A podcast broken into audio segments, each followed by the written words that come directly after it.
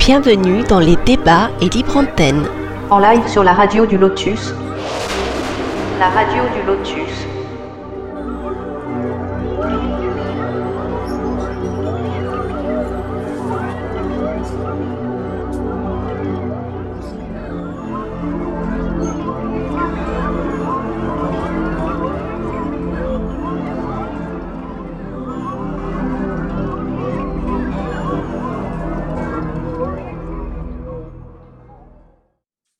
Bienvenue sur la radio du Lotus. Nous sommes le jeudi 20 avril. J'espère que votre journée s'est bien déroulée. Caroline au micro avec pour compagnon Michael. Bonsoir Michael. Bonsoir Caro et bonsoir à tous. Bonsoir, bonsoir. Alors avant de débuter cette émission, rappel aux auditeurs qui peuvent nous écrire et poser leurs questions sur contact lotus.fr ou passer par l'application euh, que vous pouvez télécharger donc euh, sur votre euh, Android, iPhone, donc l'application La Radio du Lotus pour recevoir les notifications en temps et en heure, et mieux encore et plus interactif, notre chat sur tlk.io slash radio du lotus pour interagir en direct avec nous dans cette émission. Alors ce soir, nous retrouvons avec grand plaisir le binôme de choc de la chaîne YouTube Au-delà des mondes, Bernard Guiraud et Jérôme Viber. Bonsoir, à tous les deux. Bonsoir, les amis. Bonsoir à toutes. Bonsoir, bonsoir tout le monde. Ça va, ça va Bonsoir, bonsoir. Oui. Vous allez bien? Oui, très bien. Super content de vous retrouver, en tout cas, ça fait vraiment plaisir. Ben, aussi. Voilà. J'espère que les auditeurs... Oui. Ah, aura beaucoup de questions. Voilà, c'est ça. C'est ce que j'allais dire, tu vois. Voilà. Donc, c'est ça. même s'il n'y a pas beaucoup de questions, Bernard y parle. Ça... c'est déjà pas mal. Et puis j'espère qu'il y a des auditeurs qui vont venir sur le chat. Surtout, faut pas hésiter. Hein, c'est en direct. Du monde. Ah, c'est bien. Alors, qui est-ce qui est sur le chat? Moi, j'aime bien savoir. Alors, il y a Kadarn, Memento, oui. Erigos, euh, Jérôme. Oui. Maggie, Karine, Koslo. Ah, il y a du monde, c'est bien. J'ai oublié quelqu'un, pardon. Euh, eh bien donc Bernard Guiraud et Jérôme Viber. Donc Bernard qui est géobiologue, Jérôme qui est médium voyant. Et nous allons nous intéresser aux esprits de la nature et aussi aux journées découvertes, puisque vous proposez également des journées spéciales euh, découvertes dans la nature.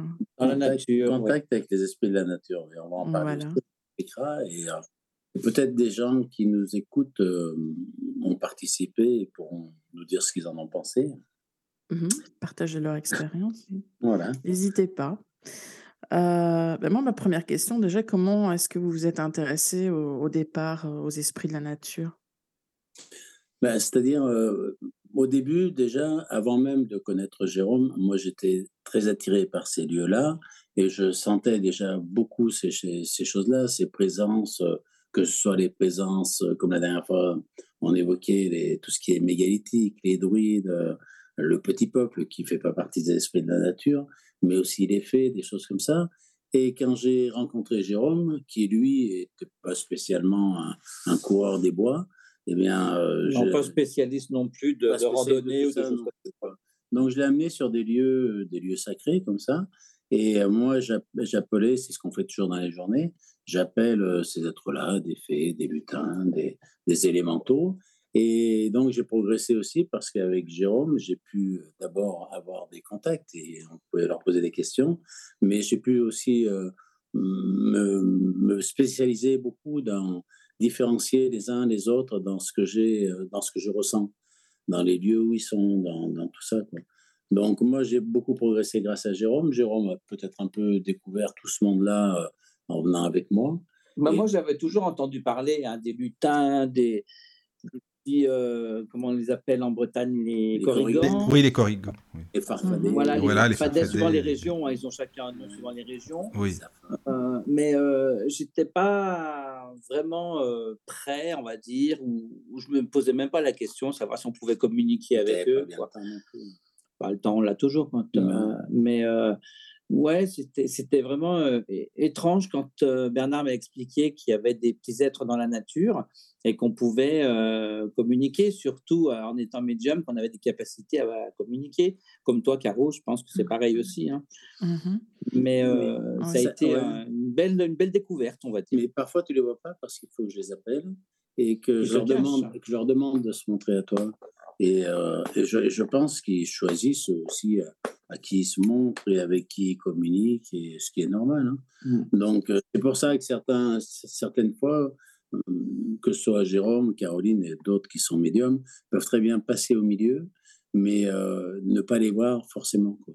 Après, je pense aussi que chaque personne, chaque individu a quand même ce ressenti. Quand tu es dans une forêt, on se retourne parce qu'on a l'impression qu'on est suivi, qu'on est épié, qu'on mmh nous regarde.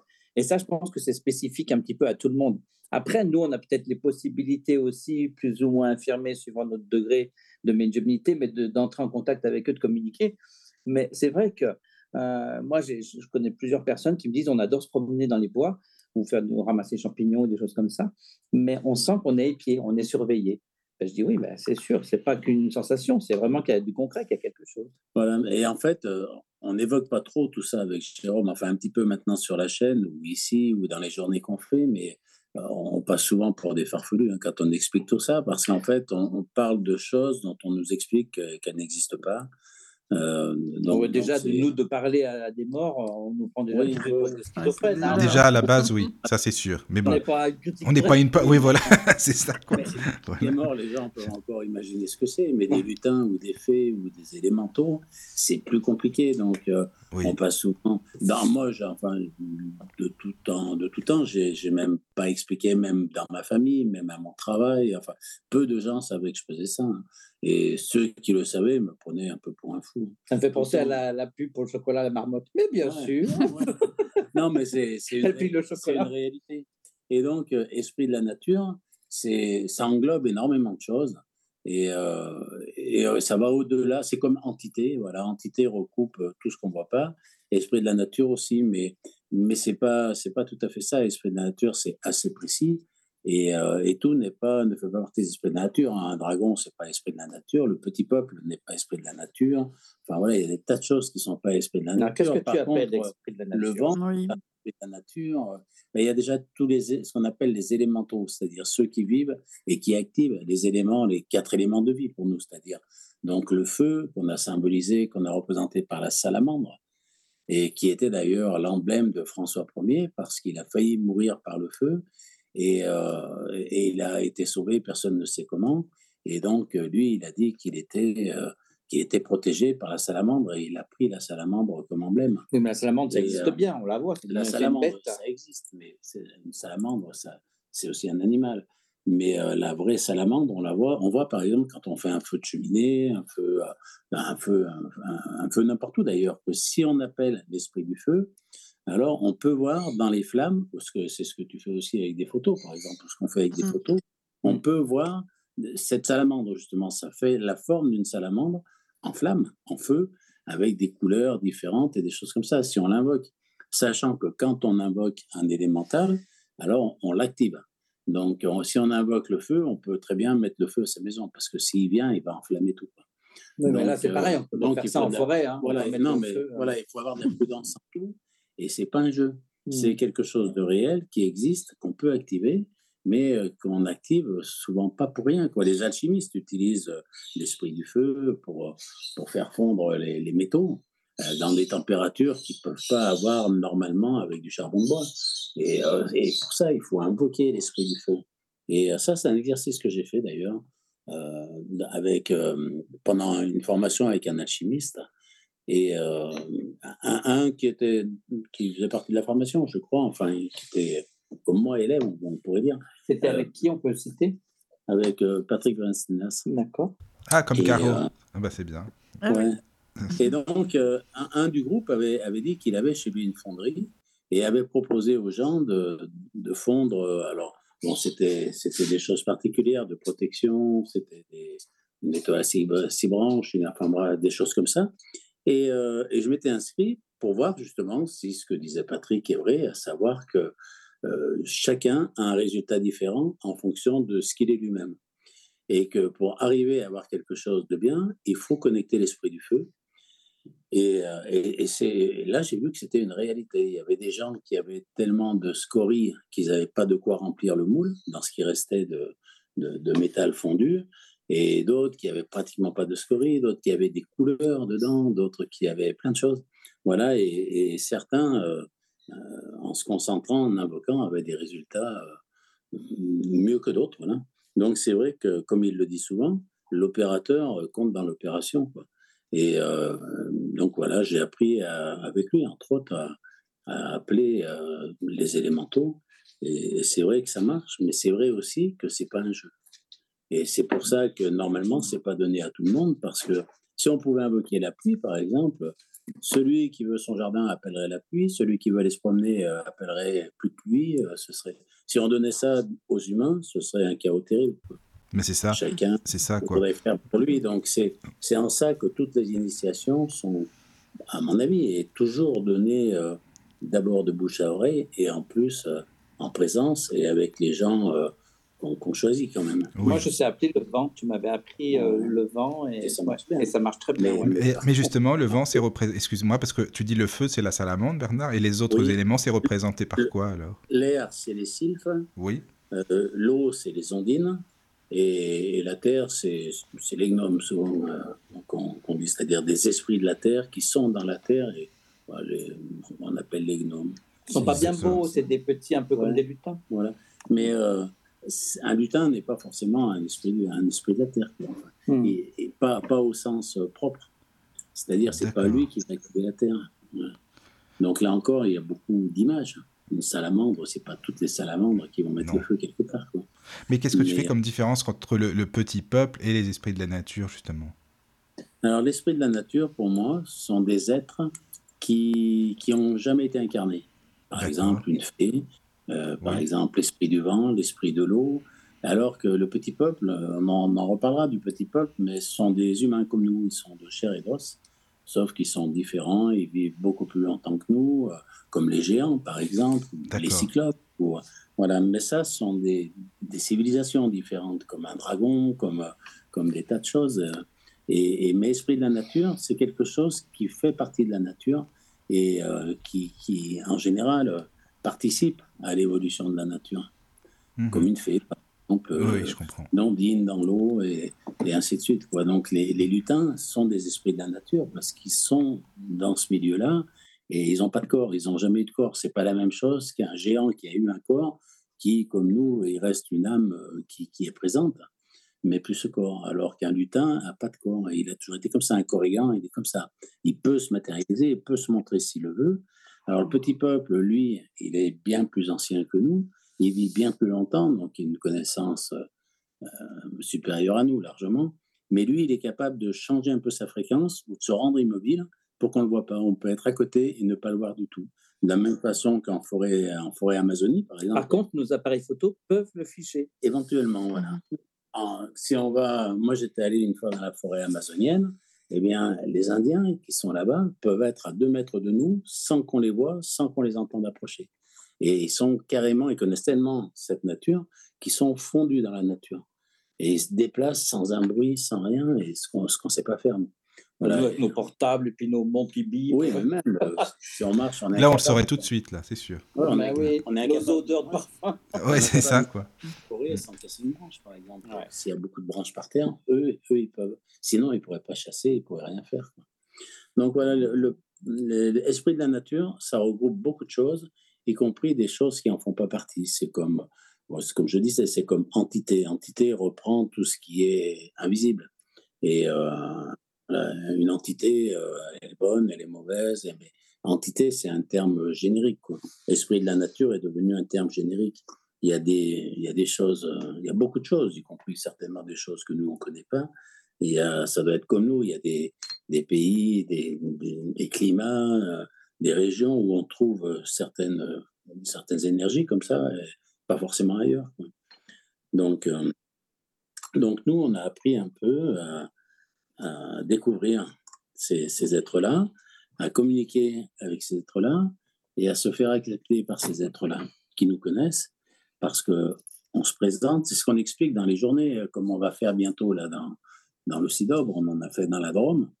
Et, euh, et, là, on explique aux gens en quoi les lieux où on est sont des lieux d'abord anciens et qui sont pas forcément que naturels, et en plus qui sont habités par des forces comme ça. Et Ben, justement, entrer en contact. Ils sont habités, on peut entrer en contact. On a une question dans le chat de Camille. Est-ce qu'il y a des traces de leur présence visible dans la nature? Alors, le petit peuple, oui. Le Mhm. petit peuple, on peut trouver, si on sent où ils sont, on peut trouver, euh, d'abord, euh, ils vivent souvent dans des, dans des endroits qui sont en général proches de l'eau, mais des endroits où il y a souvent des, des pierres avec des creux, des troncs d'arbres avec des creux, mais pas, pas des troncs d'arbres morts avec des trous. hein. C'est-à-dire des arbres qui poussent et au pied, ça fait comme un petit tunnel qui rentre et ça pourrait être un logement d'un petit peuple. On trouve euh, chez eux aussi, alors moi je ne l'ai pas vu, mais d'autres m'ont dit avoir vu, des traces de, de feu de camp ou alors des creux, des, pas des des, des pierres levées. Il y a un De truc cette là. Ouais, quelque chose. oui, Le chien n'a pas bougé, il y a eu un bruit là derrière J'ai entendu quelque chose qui a tapé, donc on- Ça commence. Ouais, ouais, c'est souvent, ben déjà chez Jérôme, c'est- c'est fréquent. Donc, euh, donc je ne sais plus où j'en étais, mais euh, Ah non, c'est coupé, mais il y a eu un phénomène chez moi. ouais, voilà. C'est un le- club. C'est- Il y a les ouais. carigans, le corrigan qui Les sont là, je sais pas. ils vont venir, voilà. Même le chien, il a levé la tête, ça a fait un bruit. Donc oui, les traces. Alors on m'a dit euh, qu'on, enfin certaines personnes euh, avec qui j'ai, eu l'occasion soit de faire des stages, soit de rencontrer comme ça après, m'ont dit qu'ils avaient vu euh, des pierres levées petites, de petits peuples. Moi j'ai vu un, j'ai si j'ai vu moi un, un dolmen d'un, petit peuple. Donc c'est un dolmen euh, comme un dolmen normal, avec les mêmes caractéristiques de- du dolmen, c'est-à-dire des, de, de passages d'eau, des orientations, des, tas de choses mais euh, qui faisait euh, 20 cm de haut à peine. Quoi. Et euh, c'était il y a un endroit et d'autres choses qui ressemblaient à des pierres levées. Bon, j'ai pas eu le temps de bien étudier. J'ai pas voulu non plus bien étudier pour pas déranger, pour pas envahir ces, ces, ces, ces êtres-là. Et, mais ça, je suis sûr que c'était un dolmen. Donc, euh, donc on peut voir des, on voit aussi les, traces de leur chemin si on est attentif. Tout ça à condition de savoir où ils sont, de, de sentir euh, qu'ils sont là. Voilà, et euh, bon, certains m'ont dit aussi qu'ils faisaient des échanges avec eux, c'est-à-dire des endroits où, où ils, font, euh, ils laissent des offrandes ou des choses que le petit peuple utilise. Le petit peuple, ils sont comme nous, donc ils ont besoin de, de tissus, ils ont besoin des fois peut-être de métal. euh, ils adorent, tous ces, tous ces esprits-là adorent qu'on leur fasse des cadeaux de, de pierre, par exemple. Moi, j'ai toujours dans mon sac des petites améthystes que je laisse dans des lieux comme ça. Mais il y a plein de pierres qu'ils doivent utiliser à la fois pour soigner et sans doute pour plein de choses. Et, ils adorent ça. Donc, on peut voir aussi qu'ils sont là quand on, quand on sait qu'ils sont là à peu près. hein. Si on n'est pas sûr, on laisse quelque chose en disant que c'est pour eux. Et quand on repasse, eh ben, on voit si c'est encore là ou pas. Quoi. Donc, si tout a disparu, c'est que ça a été pris par eux. Donc, euh, on fait des offrandes aux, aux, aux esprits, euh, aux esprits de la nature aussi. Mais il y a des gens qui laissent euh, des fruits, des choses comme ça. Je ne suis pas sûr qu'ils prennent les fruits pour les manger, mais par exemple, les fées adorent, hein, c'est ça, Jérôme, les fleurs, par exemple. Les fleurs, mais il ne faut pas arracher des fleurs. hein. Voilà. Après, voilà, c'est une offrande de fleurs. Ce sont des fleurs qu'on trouve qui sont déjà, euh, qui sont, qui, qui ont été arrachées, qui sont fanées, qui sont en train de, voilà, c'est pas, on n'arrache pas les plus belles, on n'enlève pas la vie d'une fleur pour donner à une fée, ça, ça lui plairait pas. Mais après, une offrande qu'on peut faire, c'est visualiser cette fleur et lui envoyer l'image de la fleur. Pour une fée, par exemple, c'est la même chose. Et, euh, et ça peut durer pour elle éternellement, si elle l'aime. Donc, euh, donc ouais, il y a des offrandes qu'on peut faire. On a demandé, hein, quand on a Mm. eu des journées avec les, les personnes avec qui on était dans la Drôme, notamment. Donc, qu'est-ce qu'elle te disait, par exemple, les ondines, qui Même sont les les, ondines. élémentaux de l'eau, c'est-à-dire Ouais. celles qui vivent dans l'eau, qui activent l'eau et qui font aussi que l'eau est, est guérisseuse ou alors qui sont dans l'énergie de cette eau guérisseuse. Donc, les ondines, déjà, à quoi ça ressemble Les ondines, alors c'est des petits esprits de l'eau. qui- Mais le chien, il va se taire. Oracle, ça suffit. Il doit avoir, Ah, mais je sais pas, il est, il est inquiet, je sais pas ce qu'il il a. doit avoir des choses. Donc les ondines, euh, c'est euh, des petites. euh, ça fait comme des petits corps de femmes dans les tons des bleus. hein, c'est des esprits de l'eau. Elles peuvent prendre la taille Elles, qu'elles veulent. elles peuvent prendre, oui, Ouais. mais dans une petite euh, rivière, elles vont Oui. pas faire deux mètres d'eau. Oui, mais Elles sont toutes, elles sont toutes petites. Et c'est vrai qu'elles elles, elles aiment en même temps venir vers nous, vers l'être humain, pour nous, pour nous apporter de l'aide ou pour nous pour soigner. Pour, euh, Donc, elles peuvent intervenir sur tout ce qui est en rapport avec l'eau. Donc, on, a, on est composé d'énormément de corps, euh, d'eau dans le corps. Donc, tout ce qui est problème de jambes, tout ce qui est problème veineux, euh, les problèmes sanguins, tout ça, elles peuvent intervenir. Et elles ont souvent proposer d'elle-même mmh. de soigner les gens avec qui on était. Ouais, donc moi, quand on est comme ça, dans des lieux comme ça, je demande aux gens qui, qui veulent tenter l'expérience de s'asseoir et de laisser leurs jambes un petit peu en, dehors. On s'assoit sur une pierre et on laisse pendre les jambes. Et là, on sent un courant d'air, mais froid, froid, froid, qui rentre par les pieds, qui monte dans les jambes. Et comme si on recevait une, une énergie en même temps. Et après, après, faut, faut être un petit peu prudent parce qu'on a les jambes un peu comme du coton, quoi. C'est elle qui t'en dit. Les gens. Et ils apprécient quand vous allez en groupe? Ah oui. Bah, ils, apprécient, mais voilà, il y a bien des conditions. Il ne faut pas qu'on soit au téléphone, il ne faut pas qu'il y ait trop de parfum. Déjà, ça reste quand même euh, des esprits quand même euh, de la nature. Déjà, le principe, mmh quand, on, quand, on, fait ça, donc vous savez, moi je suis géobiologue, je travaille sur les lieux, sur les gens, et donc euh, j'ai l'habitude de, de sentir et d'être confronté à tout ce qui est négatif des lieux et des gens. Donc la première chose que je fais, avec l'accord des gens bien sûr, des personnes qui viennent, c'est d'enlever tout ce qui est négatif, d'accrocher à elles, que ce soit des âmes, que ce soit d'autres énergies, de façon à ne pas amener ça dans un site où on va. Donc ça, ça fait partie des choses euh, qui participent au fait qu'on soit bien accueilli. C'est qu'on on fait attention à ça. Et quand on a fini, je vérifie tout le monde, être sûr que personne n'a rien attrapé non plus, euh, que j'aurais pas senti avant de partir. Donc déjà, le lieu, je sais qu'il n'y a rien de mauvais parce que je l'ai vérifié avant. On l'a activé avec Jérôme. Souvent, on est allé en avance, on, on y est allé une fois avant pour repérer, pour se présenter. Pour nettoyer aussi. Et pour nettoyer les lieux, voilà. Et euh, donc, c'est c'est pas pas en arrivant sur un lieu en disant coucou, on est là que tout va arriver et qu'on va être reçu comme des seigneurs. Ça marche pas comme ça, quoi. Et euh, la, deuxième chose, c'est que euh, pour moi, en tout cas, aux esprits de la nature, on leur demande pas, on leur demande rien. on est on est tout petit par rapport, pas en taille, mais en capacité, en évolution, en durée de vie, en tout ce qu'on veut on n'est on est rien par rapport à ces énergies-là. Donc, euh, si ces énergies-là, et on s'en rend compte d'ailleurs dans ces journées qu'on fait, comme on fera bientôt là, dans, le, dans le Tarn, euh, si on ne demande rien, ces énergies-là, que ce soit des arbres parfois, euh, proposent aux gens de, de, travailler sur eux. On l'a vu aussi avec des druides, voilà, qui, qui proposent eux de soigner. voilà, on en a eu qui ont dit voilà, il y a des gens ici qui ont des problèmes de sciatique, je peux les soigner s'ils veulent.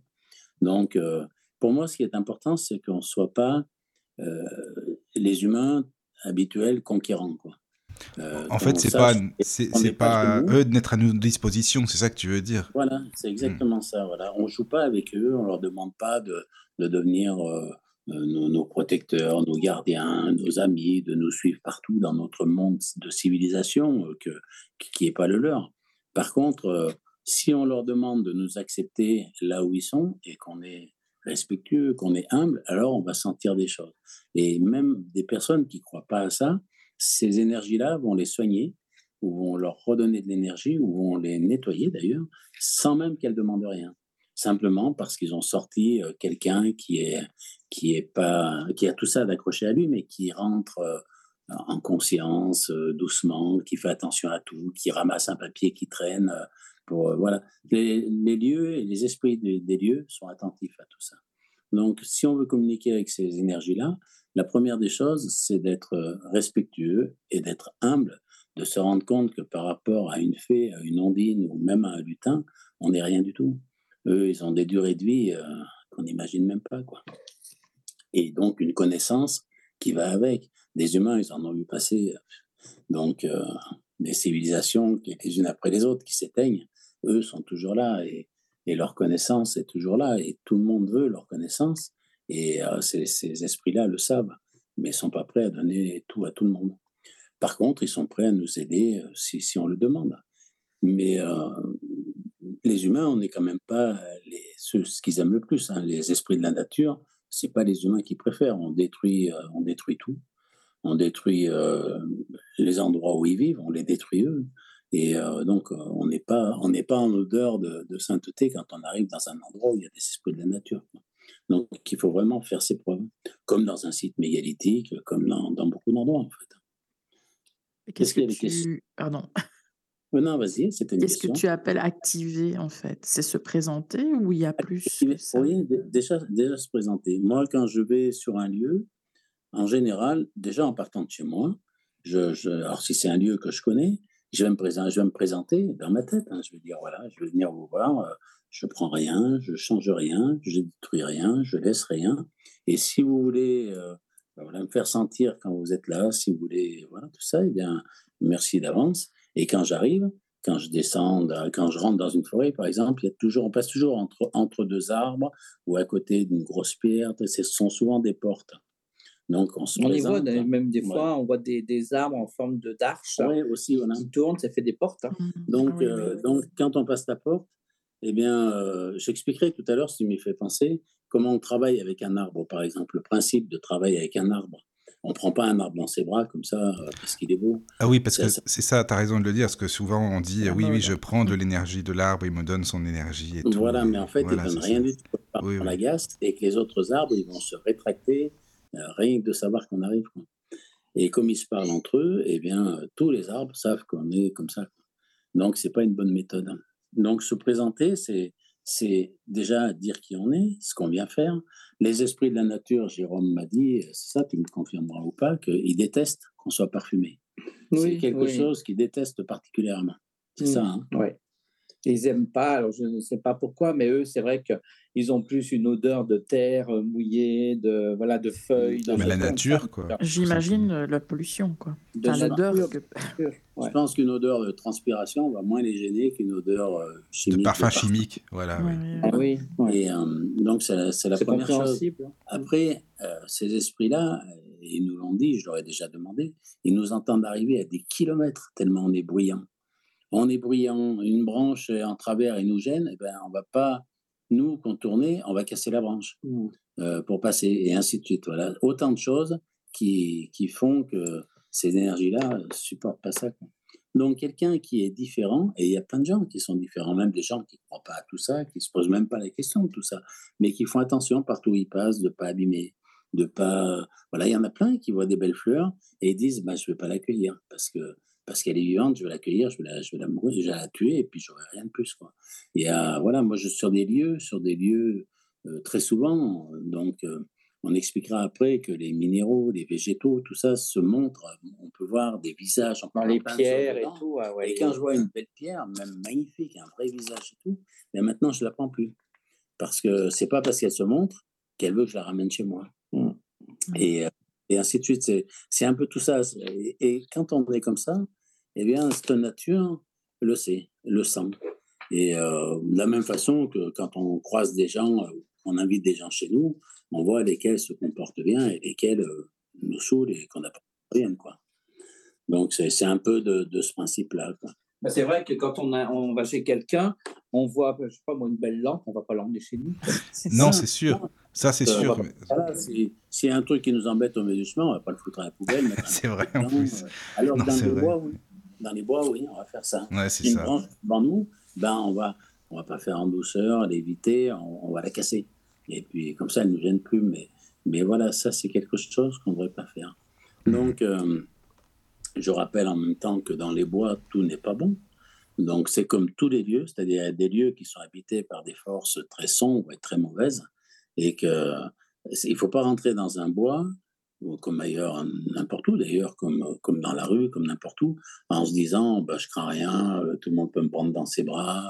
Euh, euh, voilà. Il y a des. J'ai vu des gens qui disent oh là là, prenez mon énergie ou, euh, ou je prends l'énergie du lieu et qui s'ouvre, qui s'ouvre au lieu et tout. Si c'est un lieu qui a des forces où il s'est passé des choses terribles, on sait dans les, dans les siècles ou les millénaires. Ou quelqu'un qui s'est pendu à l'arbre, admettons. Aussi, ben, toutes ces énergies-là, il y a des énergies sombres qui sont là et qui attendent que de nous prendre. Et en principe, il y a des, des endroits, et tout le monde a dû le sentir en forêt, où euh, on n'a pas envie de s'arrêter on a envie d'aller plus loin. Il y a des endroits où on sent, on a l'impression que tout d'un coup, qu'il n'y a plus un bruit, qu'il n'y a plus rien, même plus un oiseau. Et un peu plus loin, on va sentir que c'est complètement différent. Des endroits où la végétation est très moussue, toute morte, toute, euh, où on se dit, ouais, c'est bizarre et qu'on n'aime pas. Et puis d'autres endroits qui sont très, très beaux, très, très doux. Et il faut écouter toutes ces sensations-là et toujours, toujours être attentif à ce qu'on ressent. Voilà, on n'est pas les bienvenus partout et il n'y a pas des choses bonnes partout comme, dans, comme partout sur la planète, on est dans un monde polarisé, donc partout, même dans les bois, même dans les montagnes. Il y a des endroits qui sont bons et des endroits qui ne le sont pas. Des endroits où on doit s'ouvrir au lieu et d'autres surtout pas. Donc ça, c'est ce que j'essaie d'expliquer aussi aux, gens quand on fait les journées comme ça et de faire parfois sentir ce qui se passe quand on est sur un lieu euh, qui est bon et un qui ne l'est pas, pour que les gens reconnaissent eux-mêmes euh, ce qu'ils ressentent, leurs sensations. Donc, et puis, il faut, faut, se fier aussi à sa première impression souvent parce que mmh. on se dit bah oui mais non peut-être que c'est moi qui ressens ça mais non on est bien ici et ci et ça mais finalement il euh, faut s'y fier à son intuition c'est important quoi. C'est primordial. Les ressentis. Comme pour tout, hein. la première intuition qu'on a est la bonne. Ah oui, on dirait Caro. Ça, c'est Caro numéro 2. Je ça, lui dis tous les jours. ah ben voilà. c'est vrai en plus. On a des antennes et si on ne les utilise pas, alors tant pis pour nous. Il y, a des, y a des lieux, il y a des belles forêts où il s'est passé des massacres, des guerres avec des milliers de personnes qui ont été tuées, assassinées, torturées. Euh, et, ces lieux-là, eh ben, ce n'est pas de l'énergie plaisante qui est là. Et ce qui s'est nourri de tout ça est toujours là, souvent des forces du mal. Et quand on rentre dans des lieux comme ça, en principe, on n'est pas bien. C'est comme dans les lieux d'histoire où il s'est passé beaucoup de, choses, comme Oradour-sur-Glane, où on est allé, des choses comme ça. Quand on y, quand on y entre, euh, en général, les gens parlent doucement parce qu'ils y sont pas bien. Ils sentent qu'il y a plein de choses et, et c'est pas un lieu où on aura envie de venir passer ses vacances ou dormir un week-end. Mais même en forêt, tu dis qu'ils nous entendent arriver. Mais euh, moi, je sais pas, quand je suis en forêt, je ne vais pas me mettre à parler fort. Il y a toujours, on baisse d'un ton. il y, a comme, il y a un respect, je sais pas. Euh, c'est comme quand tu rentres dans une église, hein, mais ça tu respectes les dieux, même s'il n'y a personne, tu ne vas pas te mettre à hurler ou à brailler d'un seul coup. Ça dépend de qui. Ben ouais, je sais pas. Moi, c'est comme, c'est comme j'expliquais avec les mégalithes, hein, quand j'expliquais qu'un dolmen, c'est un temple, c'est un temple pour invoquer des divinités, ou ce qu'ils considèrent comme des divinités. Mais euh, quand maintenant on va dessus, qu'on se couche sur la pierre, euh, comme ça, en disant oh, l'énergie, euh, voilà, c'est on, offense quelque chose. Alors on s'en rend pas compte, on croit que tous ces lieux ne sont plus actifs, mais, mais voilà, on, on, le paye à un moment ou à un autre parce que ces lieux-là sont pas des lieux où on se présente comme ça. Et forcément, dans notre corps énergétique, on va, on va recevoir quelque chose. On va en avoir la punition. On a Louisa qui, qui est rassurée parce qu'elle elle met dans le chat, elle met ouf, euh, j'ai eu peur Bernard, je ne fais qu'apprécier, admirer sans rien abîmer, c'est bon. Voilà. Bah, continue comme ça, c'est bien. Et, bien. Voilà, et quand, et quand elle fait ça, eh ben, c'est certainement quelqu'un qui doit sentir les lieux qui sont. Oui, elle nous dit qu'elle va à Fontainebleau. Et sont ah oui, c'est bien là-bas en plus, c'est sympa. Ouais, S'il y a des questions sur le chat, n'hésitez pas, hein, parce que faut pas bah, Il y a Eregos qui dit Il m'arrive de voir des visages pas forcément ressemblant aux traits d'un humain sur les arbres, les pierres, les dolmens. Qu'est-ce que ça pourrait représenter? Ah ben, c'est Pour moi, c'est le minéral, le végétal donc qui est très ancien. Pourquoi tu dis toujours, toujours pour toi, pour moi, pour bah, moi? Parce que à chaque phrase, tu dis pour moi. Tu dis, c'est comme raison. ça, voilà. Mais c'est comme Affirme-toi, bien. mais je, je, dis ce que je pense moi. C'est pas. Après, chacun peut vérifier, mais je veux pas asséner ça comme une vérité. Oui, oui, je comprends. À tout le monde. Voilà. Comme donc, ça. Bah, tu le dis une fois, mais voilà. Jérôme, il va gueuler. non, mais, non, mais Caro et, Jérôme, vous êtes vraiment des, vous êtes des jumeaux, en fin de compte, on dirait un peu. C'est vrai en plus. C'est marrant. Caro aussi, elle est comme toi. Ça doit être les médiums. Vas-y Bernard, continue parce qu'on a. Je me rappelle plus de quoi Non, mais par rapport au visage que Erigos il a vu sur les. voilà. Donc le minéral, le, végétal ont une durée de vie euh, par rapport à nous, euh, c'est une évidence que pour eux, on n'est même pas un clignement de paupières, hein, l'humanité. Et, euh, et en plus, on est bête. Les arbres, ils communiquent entre eux. Les roches communiquent entre elles. Les esprits de la nature communiquent avec les arbres, avec les roches. Les druides communiquent avec tout ça. Et nous, rien. On n'est même pas capable de communiquer avec notre chat qui est obligé de, de faire des trucs qu'on reconnaisse pour comprendre ce qu'il veut. Parce que entre eux, ils se font de la télépathie. Euh, tous les animaux, pratiquement, euh, les, les, arbres, donc c'est par le mycélium, c'est différent.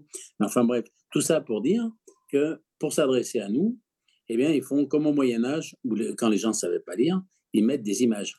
Et ces images ont souvent un sens. Et ces images, euh, souvent, il n'y a qu'une personne qui la voit, parce qu'elle lui est adressée, et, et l'autre personne, on lui montre, verra autre chose. Et très souvent, ces, visages ou ces formes. Alors, on dit que c'est l'appareil idolique, c'est le cerveau, etc. Donc, euh, peut-être, mais moi, je me rends compte que c'est pas que ça, loin de là, et heureusement. mais ces visages, par exemple, veulent nous indiquer quelque chose. Donc moi, quand je faisais beaucoup de montagnes, par exemple, eh bien, avant d'entrer dans des lieux de montagne, en arrivant déjà, je cherchais ce que j'appelais l'esprit du lieu, c'est-à-dire le premier visage qui voudrait se montrer. Et en se concentrant comme ça, eh bien, je voyais des tas de visages, et un en général beaucoup plus euh, présent que les autres. Alors, ça peut être soit un visage humain, ça peut être un animal. Moi, je voyais souvent des lions, par exemple. Et euh, selon ce que je vois, je me disais, bah là, je suis accueilli, là, je peux y aller, ou alors là, méfie-toi, parce que c'est des visages pas beaux, et euh, je me disais, quelque chose m'indique qu'il faut que je sois prudent. Soit prudent par rapport au lieu, des pierres qui tombent, euh, des choses comme ça, soit prudent par rapport à ce qui est dans le lieu. Et ça, pour moi, ça marche à chaque fois, à chaque fois.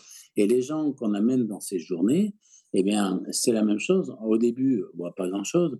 Au début, les gens qui nous suivaient d'ailleurs sur, sur, nos, sur nos vidéos, etc., ne voyaient pas forcément ça et maintenant regardent tous la nature d'une façon différente et voient plein de choses qu'ils ne voyaient pas avant. Et, euh, et, voient notamment toutes ces formes, ces visages dans l'eau, dans, tout. Et, moi, je pense que beaucoup, beaucoup sont, volontaires pour nous passer un message. On voit aussi beaucoup de choses qui ont vécu sur Terre avant nous. Alors on peut voir, moi je vois très régulièrement, euh, c'est comme ça que je sais à quoi ressemble, avant Jérôme, euh, c'est comme ça que je savais à quoi ressemblait un dragon, une vouivre, les différentes sortes de vouivres, les différentes sortes de dragons, parce qu'on arrive à voir des choses pas humaines, parce que ces visages-là sont reproduits par euh, ces, ces, ces, végétaux, ces minéraux, qui, surtout les roches, hein, qui, qui les a vus et qui veut entamer un dialogue avec nous, en fait. Ce qui fait que quand on voit un visage comme ça, plus on se concentre, plus on en voit. Et si on regarde à travers un objectif, on en voit encore plus. Et parfois, on se rend compte qu'une montagne entière n'est qu'un visage. Il n'y a pas de danger, un, comme la, visage très, très... la question des régos qui voient des, des choses comme ça. Il n'y a pas de danger, même si ce n'est Bah, pas des têtes le- humaines. Le danger serait de, de, de, de, de penser plus qu'à ça et de devenir un peu euh, accro à ça et, Mm. et un peu perché. Mais Mm. autrement, le danger, c'est selon ce qu'il voit. Donc, S'il euh, lui apparaissent à lui, c'est parce qu'il est capable de recevoir aussi euh, que d'autres ne verraient tout, pas. tout le monde, tout le monde peut, c'est parce Mm. qu'il est plus attentif. Voilà. plus connecté au lieu. Et plus, plus on se connecte et plus on en voit. Dans un, dans un caillou, si on montre un caillou à des personnes, très souvent, quand on appelle l'esprit de la, de la pierre, eh bien, il y a plein de gens qui tout d'un coup voient plein de visages différents. Toi, Jérôme, tu fais ça avec l'eau. Raconte-nous, par exemple, comment on voit, comment on peut appeler des visages de défunts dans l'eau qui Alors, se manifestent. les, les visages de, de défunts, je prends, euh, c'est impressionnant. Ou dans les cascades. hein. Ouais, dans les cascades. Mais autrement, chez moi, euh, je, quand je suis avec des amis ou quoi, je, je- Juste, Oui. juste une précision, c'est pas un truc pour s'amuser avec. hein, Non, de non, faire non. ça. Encore une fois, on peut amener des choses terribles chez soi. hein, et ça peut coûter très très cher de s'amuser avec ça. je prends un bol d'eau, un saladier, pas un bol, un saladier d'eau, je le remplis, je le pose à plat sur ma table, je prends un fouet comme un fouet, et je vais, je vais faire brasser comme si je faisais euh, pour monter des blancs neige. hein. Ouais, ou une mayonnaise. Je fais tourner l'eau comme ça, je fais des vibrations en même temps. Donc l'eau, bah, elle bouge, elle bouge, elle bouge, elle bouge, elle tourne. Et là, on prend tout de suite, après j'enlève mon fouet et on prend des photos. Tchac, tchac, tchac, tchac. Et les têtes se mettent par rapport aux vibrations. Mais c'est impressionnant la netteté qu'on peut avoir des visages. Voilà. Alors, euh, on appelle. On appelle. Ah, j'appelle avant, j'appelle Ah oui. avant. On peut appeler soit une personne, on peut appeler un esprit de la nature pour voir à quoi ressemble un esprit de la nature. Mais c'est comme, les, comme le Ouija ou les tables qu'on fait tourner. Si on, il faut faire ça avec quelqu'un qui, qui connaît et qui sait chasser euh, ce qui viendrait de mauvais. Et c'est rarement le cas. Et si vous appelez des choses mauvaises, eh ben, elles vont venir chez vous et vous les garderez. Et, euh, et à toute la famille. C'est en ça aussi que je mets beaucoup en garde avec tout ça. Donc, nous, on le fait dans les journées parce qu'avec Jérôme, on maîtrise ça. Mais, euh, mais voilà, c'est pas un jeu. Mais par contre, si vous regardez, la nature, sans rien appeler, la nature peut se montrer. Donc, aussi bien dans l'eau que dans les arbres, que dans les pierres. Voilà, c'est. Moi, j'ai des visages, j'ai des visages dans les pierres, euh, parce que moi, j'aime bien le minéral, je suis très minéral. Mais dans les arbres aussi, j'ai des visages euh, qui, sont impressionnants de, netteté. Alors, bon, je veux bien croire que mon cerveau, euh, tout ça, mais bon, j'ai pas un cerveau suffisant pour tout inventer, je pas un gros cerveau. Et, euh, et en plus, quand on est dans ce monde-là, en principe, on coupe le cerveau. et on est avec nos antennes, c'est-à-dire on ne cherche pas, on prend ce qui vient, mais on n'appelle rien, normalement. Et donc, ce qui veut se montrer, eh bien, c'est des fois c'est tellement net que quand il y a des choses, on dirait des photos d'animaux, on dirait. Alors il y a des tas d'endroits connus comme ça hein, où, où, il y a des voilà, vers chez moi en Ardèche, il y a par exemple le bois de paille-olive. Alors il y a des il y a des roches qui s'appellent l'éléphant, l'ours. Voilà, il y a des tas d'endroits ou alors la forêt de Fontainebleau, où j'ai vu des photos, je suis jamais allé encore, mais j'irai. Et dans le Sidob où on va, enfin, il y a des, des roches qui sont largement reconnaissables par tout le monde. Que les gens croient ou pas, tout le monde reconnaît directement la forme que la roche montre. J'ai envoyé à Michael sur son portable des photos que j'ai eues dans l'eau. Alors Jérôme, tu es un drôle de médium. Hein. Moi, tes photos, je ne vais pas les voir. Hein. Ah, mais Jérôme, ah, ah t'es bon, toi. Mais, Jérôme, c'était à moi qu'il fallait les envoyer. T'as bien fait, tu vois, c'est bon ça. Alors attends, je vais les envoyer à Non, mais franchement, mais Jérôme, non, mais c'est quoi, c'est quoi? Bah écoute, au moins c'est bien, quoi, c'est sympa. non, on va aller à Caro, voilà, c'est bien. T'inquiète pas, c'est bon. Non, mais voilà, et puis dans les gens qui nous écoutent, je pense que tout le monde a dû un jour ou l'autre voir quelque chose dans un arbre, dans une roche, un visage, un, animal. Euh, tout le monde a eu la sensation de voir. Euh, mhm. C'est ce qui se partage sur le chat d'ailleurs. Euh, j'ai des tas de photos. Jeanne dit un jour en Corse, dans un torrent, j'ai vu un visage sur un petit rocher dans l'eau. J'ai demandé à mes proches si eux aussi le voyaient, mais personne ne le voyait. Alors voilà, c'est encore plus flagrant pour voir tout ça à travers un objectif même avec le téléphone, ah parce que l'objectif, il a, nous, on a, on focalise ce qu'on voit. il faudrait avoir une vision parallèle, comme fait, comme Jérôme euh, ou Caroline doit faire en fait quand vous faites de la, de la médiumnité, quand vous voyez les choses, votre regard n'est pas le même que, mmh nous. Donc euh, l'objectif, il n'a pas, il a pas de réflexe. Et en plus, donc nous, on a aussi notre cerveau qui va interpréter les choses et qui va nous empêcher de voir la réalité. Et euh, de la même façon qu'il peut nous tromper, mais il peut aussi nous empêcher. Donc, euh, donc à travers un objectif, on voit beaucoup plus de choses. Et après, si c'est la taille d'une montagne, on focalise à travers euh, la taille d'un appareil photo, on peut voir toute une montagne. Et à partir de là, on peut voir quelque chose, euh, la montagne elle-même qui se montre. Moi, il y a des tas de montagnes que, je montre aux gens, ou que les gens voient d'ailleurs. Hein. Et il y a beaucoup de coins de montagne qui s'appellent la dame, qui s'appellent. Et parce qu'on a l'impression de voir une femme couchée de profil, de voir euh, un, animal. Dans le Vercors, il y a la Vierge. Voilà. Donc partout, il y a ça.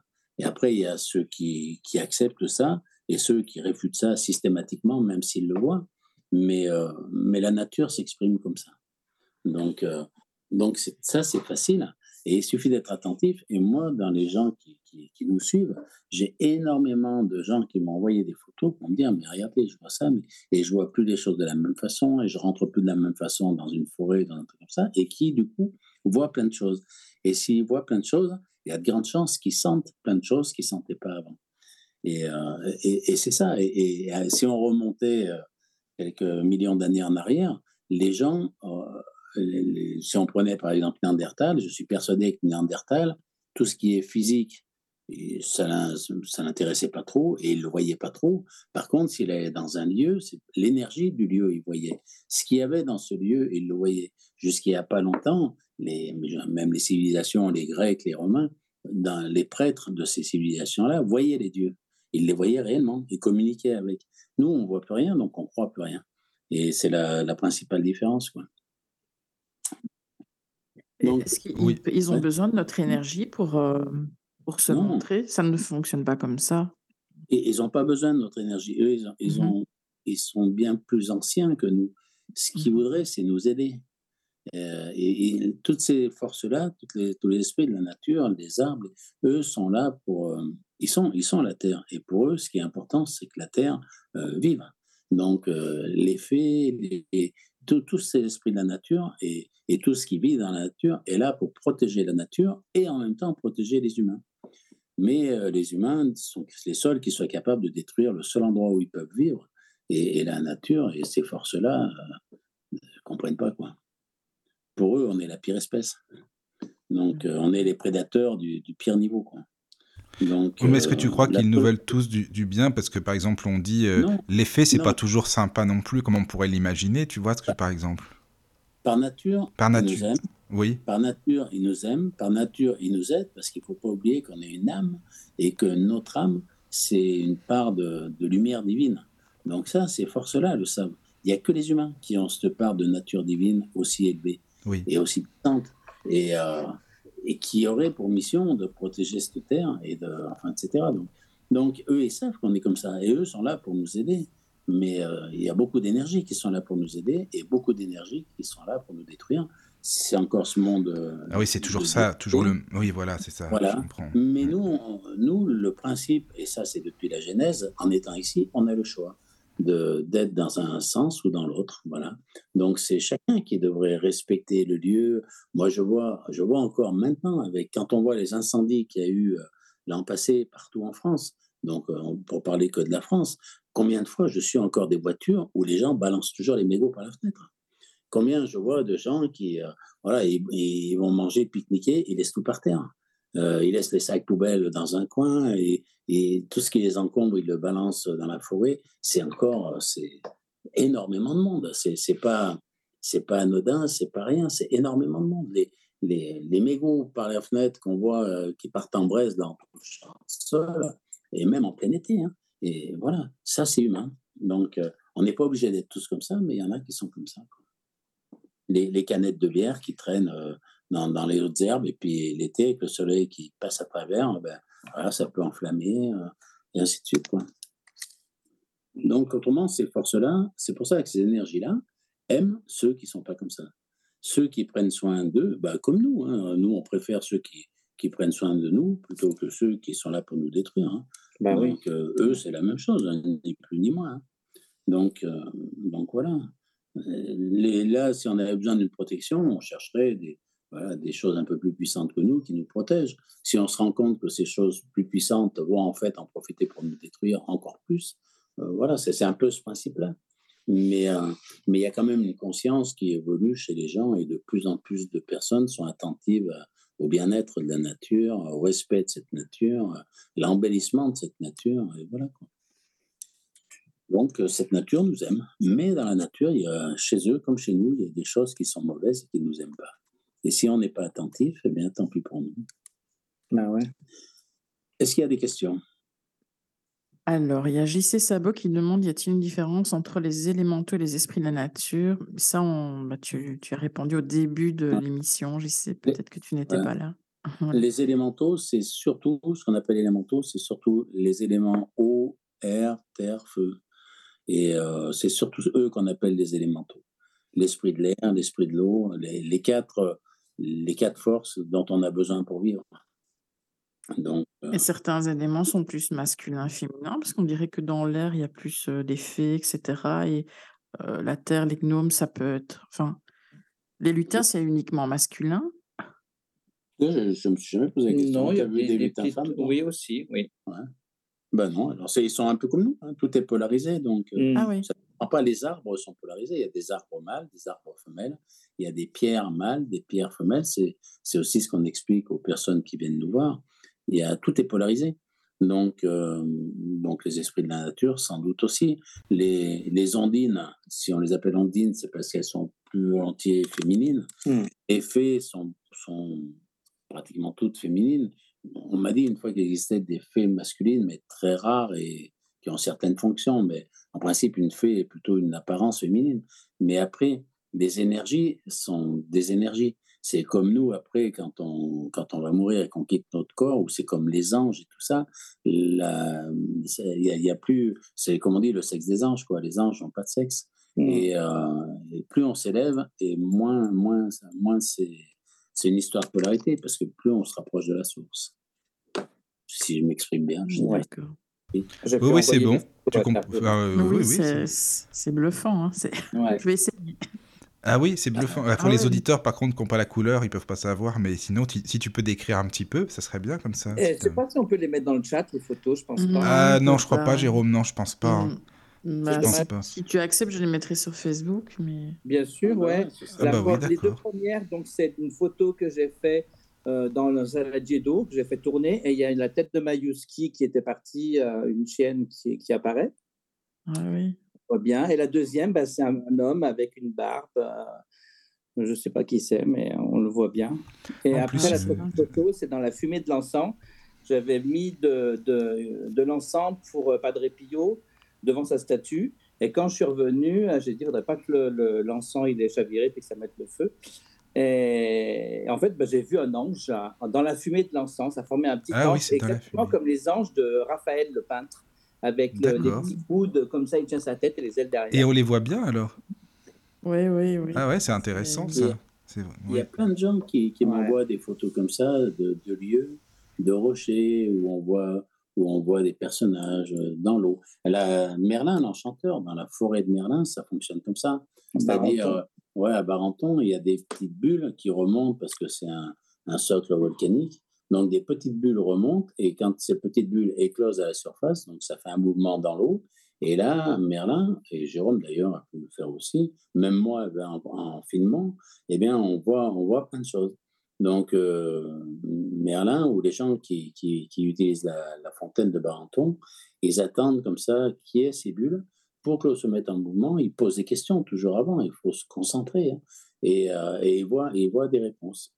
Parfois, pas tous, bien sûr, mais. Euh, bah, J'avais eu aussi ma Falca, ma louve, dans la fontaine de Barenton, là aussi. Elle venait de partir. Donc, euh, ouais. Oh, des, signes, on en a hein, quand même quand on s'est regardé. Hein. Donc, quand on se déplace avec les gens, c'est ce qu'on essaie de faire. C'est difficile dans une vidéo ou dans une émission de radio d'expliquer ce qu'on peut voir. Mais oui, c'est normal. Quand les gens viennent avec nous, ils voient beaucoup de choses. Puis ça à euh, ressentir vraiment, comme on le disait d'ailleurs hier avec la druidesse, il faut le vivre en fait, c'est ça, c'est pas évident j'imagine d'expliquer voilà, Par exemple, Caro, tape, euh, tape sur, Internet par exemple, tu verras ce que ça représente. Dans le Sidob où on va aller, il y a une roche qui est célèbre qui s'appelle le roc de Loi on dirait une noix, on dirait une poule, une oie, mais toute, la pierre ressemble à ça. Elle est gigantesque, hein, bien sûr. Hein. Elle fait peut-être 10 euh, mètres de haut, j'en sais rien. Mais tape pour voir à peu près ce que c'est, ce qu'on appelle un. Et tout le monde, et là s'appelle le roc de loi, et tout le monde voit une oie. Ceux qui mmh. croient comme ceux qui ne croient pas. Et euh, alors, c'est dingue. Hein. Le, pourquoi, le pourquoi euh, voilà, il y a, différentes approches du pourquoi. Nous, on a une approche qui est plus dans notre domaine. Mais, euh, mais je pense qu'il y a beaucoup de roches qui veulent se montrer, qui veulent qu'on les voit parce qu'elles marquent un endroit particulier. Alors, je sais que ce sont toujours des endroits qui sont plus puissants que d'autres, où, les, où les, la nature se montre plus facilement parce qu'il y a une très grosse énergie. Alors, est-ce qu'elle se montre parce qu'il y a une très grosse énergie? Est-ce qu'il y a une très grosse énergie euh, parce qu'il y a une nature puissante? Je ne sais pas dans quel ordre ça marche, mais j'ai remarqué que, voilà, comme le roc de loi, par exemple, que tout le monde peut voir, là c'est facile, hein, on tape roc de loi et tout le monde le voit, eh ben, il est dans un endroit qui est très, très particulier, dans une forêt qui est déjà très particulière, mais, euh, mais voilà quoi. Il y a d'autres raisons pour moi qu'on explique après quand on est là-bas, mais on, voit bien que c'est une volonté alors de la roche ou de voilà de, de montrer ça quoi c'est une vraie sculpture hein. mmh. et, des lieux comme ça il y en a plein hein. je pense que je n'ai pas essayé mais si on tape visage euh, dans les pierres vous allez voir des trucs euh, sans doute hallucinants quoi hein. donc moi j'ai des photos j'en ai plein plein plein de, de, visages dans les pierres dans les arbres dans l'eau dans plein de choses moi j'ai même la tête du démon dans une litière de ça voilà aussi mmh. et toi tu as bien des gens qui t'ont ah, des photos de, parce qu'ils ont, ils ont vu des tas de visages dans, oui, dans mmh un dans, dans, un reflet d'une vitre. Euh, enfin voilà, donc euh, ces choses-là existent. Les animaux, oui, nos chats, nos chiens, ils, perçoivent hein, tout de suite ça. Eux, ils ont des facultés. De toute façon, les chats, ils sont tous médiums, et certains chiens aussi, ils ressentent. Tous les animaux sont plus évolués, mm. bien plus intelligents et, voient beaucoup plus. Même la poule? Même la poule. La poule, elle est capable de transformer ce qu'elle mange en œuf, c'est-à-dire, elle fait la matière. Nous, on est incapable. Mais sinon, Bernard, tu sais, j'ai une question par, par rapport. Non, non, tu dis rien. Elle est capable de faire un œuf avec son cul. c'est ça, quoi. Et sinon, par rapport, Bernard, par rapport aux lutins, aux, elfes, aux gnomes, etc., comment est-ce qu'on pourrait décrire leur, euh, enfin, leur caractère, entre parenthèses, c'est un mot humain, mais parce qu'on dit souvent qu'ils sont espiègles, qu'ils sont, euh, tu vois ce que je veux dire, enfin, comment on peut dire, décrire? Ouais, ben, on, va, on, va, on va te dire par exemple comment ça se passe la dernière fois où on est allé par exemple en Bretagne, qui est un lieu très puissant. Et euh, donc, euh, moi, je, bon, je, je, sens où sont toutes ces énergies-là. Et le lieu est puissant. Il y a des gens qui le sentent, mais qui ne savent pas pourquoi ils ressentent, euh, qu'ils ont des sensations comme ça de, de, quelque chose qui est présent. Mais par exemple, on a eu la chance de, faire venir des corrigans et, Jérôme leur a demandé pourquoi un corrigan est très célèbre en Bretagne parce qu'il vole toujours des chaussettes, il fait des croche C'est ce qu'on dit, voilà. Et c'est vrai, ça? Enfin, c'est quand même, il y a du vrai dedans. c'est complètement vrai. Donc, j'ai demandé déjà à Jérôme qu'il nous décrive un corrigan. Donc, si tu veux bien, tu nous décriras. Et, il leur a demandé pourquoi est-ce qu'ils font ça? Ben, en fait, c'est des, des, farceurs. C'est des. Alors, les corrigans, ils sont ils sont bien comme les, ils sont représentés dans les statues, hein, avec euh, des, des, oreilles, tu vois, le, nez un peu pointu, un peu, un peu long, un peu long, euh, mince, hein, tu vois, ils sont, ils sont un petit peu très vifs. Très, filaires, ouais, très, très vifs, en mouvement. hyper actifs. Moi, ça me fait penser à des enfants hyper actifs. Ils sautent d'une pierre à l'autre, ils, euh, ils nous narguent, ils nous font des petites grimaces. Voilà, c'est c'est toujours le jeu, le jeu. Ils jouent en permanence entre Ils vont nous prendre les pieds euh, pour nous, bloquer, faire des faire des, des parce que ça les fait rire Nous faire mais c'est mais c'est pas méchant en fait, c'est plus pour euh, pour jouer. Pour eux, c'est un jeu quoi. D'accord. c'est dérangeant. Oui, oui, oui, c'est dérangeant. Oui, ça, j'imagine bien que c'est ça, c'est dérangeant. Et les gens, euh, ben, les gens, ça leur fait un peu peur. Et ben oui, c'est normal. Ça, ça, se passe comme ça, on ne sait pas si c'est gentil, si c'est méchant. On s'inquiète parce qu'en plus, ils sont invisibles pour, pour nous. Donc euh, déjà de savoir que Jérôme les voit comme des enfants euh, joueurs, rieurs, euh, bah, c'est quand même rassurant, même si leur plaisir c'est de nous faire accroche pas de faire... parce que ça, ça, les fait rigoler tout le temps. Ils font des grimaces. Oui. Ça. Ouais, des petites grimaces. Ouais.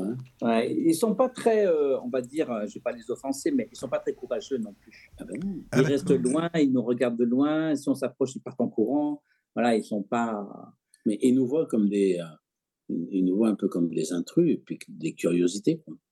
Donc, euh, comme des géants, peut-être. Comme, comme des, des, curiosités, notre mode de vie, nos maisons. J'ai ramené une belle statue, moi, de, de Bretagne, d'un corrigan là, que j'ai. il y en a un chez toi, ben, Il y en a eu un qui est, qui est venu, quoi, ça a Par exemple, on a, on a des amis en Lozère avec Jérôme.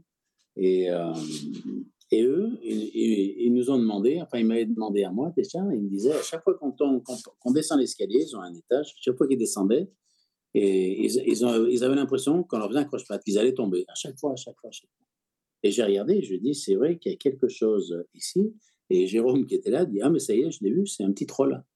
Donc, un petit troll, c'est comme un lutin, un peu différent. Euh, il y a différentes sortes de trolls, des gentils et des méchants des gentils et des très méchants. Et euh, les, il y a les trolls, il y a les trolls des bois, par exemple, et les trolls des cavernes. Donc, les trolls des cavernes, dans tous les coins sombres, il peut y en avoir, et eux se nourrissent de notre énergie aussi, et nous aiment pas. Et, euh, ça doit nous épuiser. Quand on se rentre dans une grotte et qu'on est un tout, qu'on est dans le noir complet, alors très souvent on est très mal et on ne sait pas pourquoi. Mais voilà, c'est pareil, sous les ponts, euh, la nuit, euh, des, endroits, des endroits très sombres. C'est leur endroit. Il y a des lieux où, il y a des, où les pierres sont posées, ça fait comme des tunnels, des, des choses comme ça. Euh, et là-dedans, et eh ben, souvent, on peut en avoir. Donc, les trolls des, des, cavernes, comme je les appelle, eux, sont pas sympas. Mais les trolls des bois sont, eux, très sympas. Ils sont comme des lutins, mais encore plus gentils. Et donc là, ben, Jérôme leur a dit que c'était un troll. Et, et depuis, ben, euh, ce troll a choisi d'habiter chez eux. Il aime leur maison, il les aime eux, il les aime vraiment. Hein.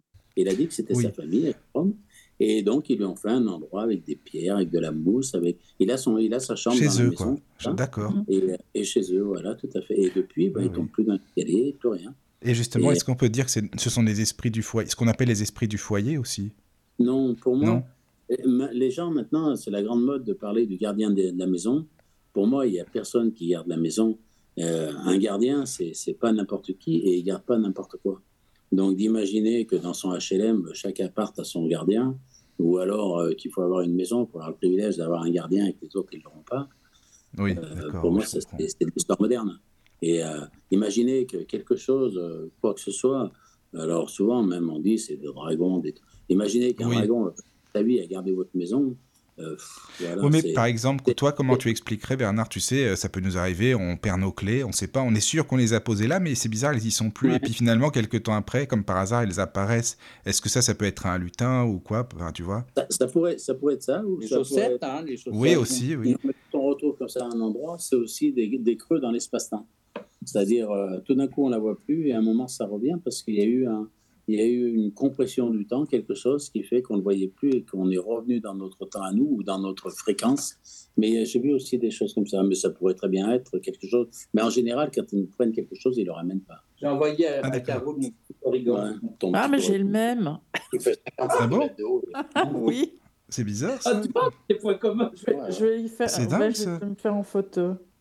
Ah oui, vous avez ça, c'est votre ami finalement. Il est toujours. c'est bizarre. Vous avez le même en plus. D'accord.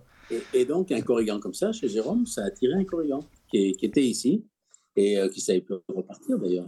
Euh, contrairement à un troll, un corrigan ne se déplace pas aussi facilement.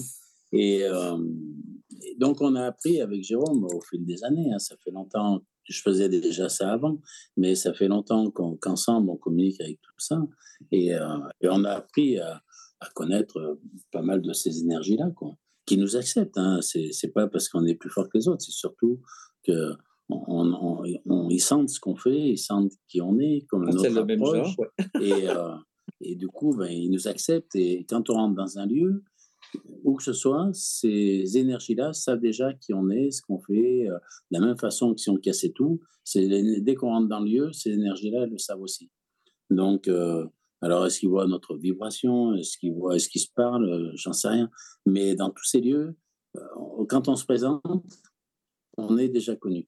Si on oublie de se présenter, même en étant connu, ils ne nous acceptent pas. Souvent, on nous a dit de repartir parce qu'on ne s'était pas présenté. Ah oui, vous n'étiez pas les bienvenus, vous euh, étiez... D'accord. Ah oui, oui, oui. D'accord. Donc, euh, donc voilà. Euh, est-ce qu'il y a des questions? Par contre, il y a une question, Bernard. Oui, ah, vas-y. il y a une question d'Erigos qui demande peut-on avoir un guide esprit de la nature avec lequel on travaille quotidiennement? Oui, une fée. Il y a des gens qui ont des fées. Il y a des gens dans les groupes, on a vu des, personnes qui avaient des faits et qui en avaient conscience. Qui, quand Jérôme leur a dit, il y a une fée avec toi, très souvent, ils disent, ah, j'en étais sûr. Je sentais des choses, il y a ci, il y a ça. Et il y en a d'autres à qui, quand on est allé dans des endroits où étaient des fées, on l'a vu aussi, ça, des fois avec des enfants et aussi des adultes, où une fée leur demande s'ils acceptent qu'elle devienne leur guide. Et alors ça, c'est quand même extraordinaire. Hein. Donc, euh, comme je l'ai souvent expliqué depuis longtemps, une fée, c'est un niveau en niveau hiérarchique, c'est situé entre les anges et les archanges. Donc, euh, c'est un niveau très élevé. Donc, la, la, reine des fées, parce que les fées ont une reine, la reine des fées est du niveau d'un archange. Mmh. Donc, euh, ce sont des énergies, euh, ce ne sont pas des énergies, on va leur dire, ouais, un archange, tiens, tu viens garder ma maison. Hein. voilà, donc il faut revenir dans la réalité de la même façon, d'ailleurs, qu'on n'habite pas un archange à manger chez soi, comme, comme il y en a qui, qui, qui, qui disent ça. Quoi. Ça, c'est les chaînes, ouais. ouais. Donc, euh, donc voilà, les fées sont extrêmement puissantes. Donc, euh, certaines fées eh ben, euh, aiment certaines personnes, les sentent et proposent d'être leur guide. Donc, quand on a un guide, donc on a tous un guide, quel que soit son niveau d'ailleurs, on est responsable de notre guide. C'est-à-dire, on doit tout faire pour ne pas le mettre en danger. Donc, euh, un guide qui n'a pas des capacités particulières et qui aurait, euh, qui tomberait sur un humain qui tout d'un coup euh, veut devenir sataniste, et il s'en sortira pas. une fée, c'est la même chose. Une fée, si on, si on a une fée comme esprit et qu'on sait proche de nous comme guide, et qu'on va jamais dans les bois, qu'on l'amène que dans les boîtes de nuit, des trucs comme ça, elle en aura vite marre. Quoi. Ça veut dire qu'on la respecte pas et ça veut dire qu'on a un certain engagement. Donc elles choisissent les gens en fonction de, de ce qu'ils sont déjà. En principe, ce sont des belles personnes. En même temps, ça c'est euh, normal. On, va avec ce qui nous, ça nous engage encore plus à ce respect de la nature et après à, communiquer avec son guide. Avec son guide, tous les guides, il faut, hein, je suppose, Jérôme, que tu es comment, il faut communiquer avec son guide tout le temps, c'est notre premier mmh. intermédiaire. Mmh. Et, il faut lui parler comme s'il était là, comme si on le voyait, même si on ne le voit pas, et lui dire tout. Et lui demander euh, ce dont Il y a, beaucoup de personnes qui communiquent avec leur guide sans savoir que c'est leur guide. Ils disent oh, Je demande d'en haut, je demande à l'énergie d'en haut, je demande qu'on m'aide. C'est pas forcément un Dieu, c'est tout de suite c'est leur guide qui va intercepter quand même, c'est son rôle. Pour moi, le guide, le guide euh, bah, tout le monde ne connaît pas le nom de son guide, c'est normal. Moi, moi mon, guide, qui est une guide d'ailleurs, je l'ai connu parce qu'elle est venue dans mes rêves. Elle m'a dit Je suis ta guide et je m'appelle. Donc, euh, bah, j'ai cette chance-là. Hein. Mais, euh, mais après, quand si, si je ne savais pas qui est mon guide, je l'appellerais mon guide. Mais Les guides peuvent communiquer entre eux. Je, le, je le nommerai.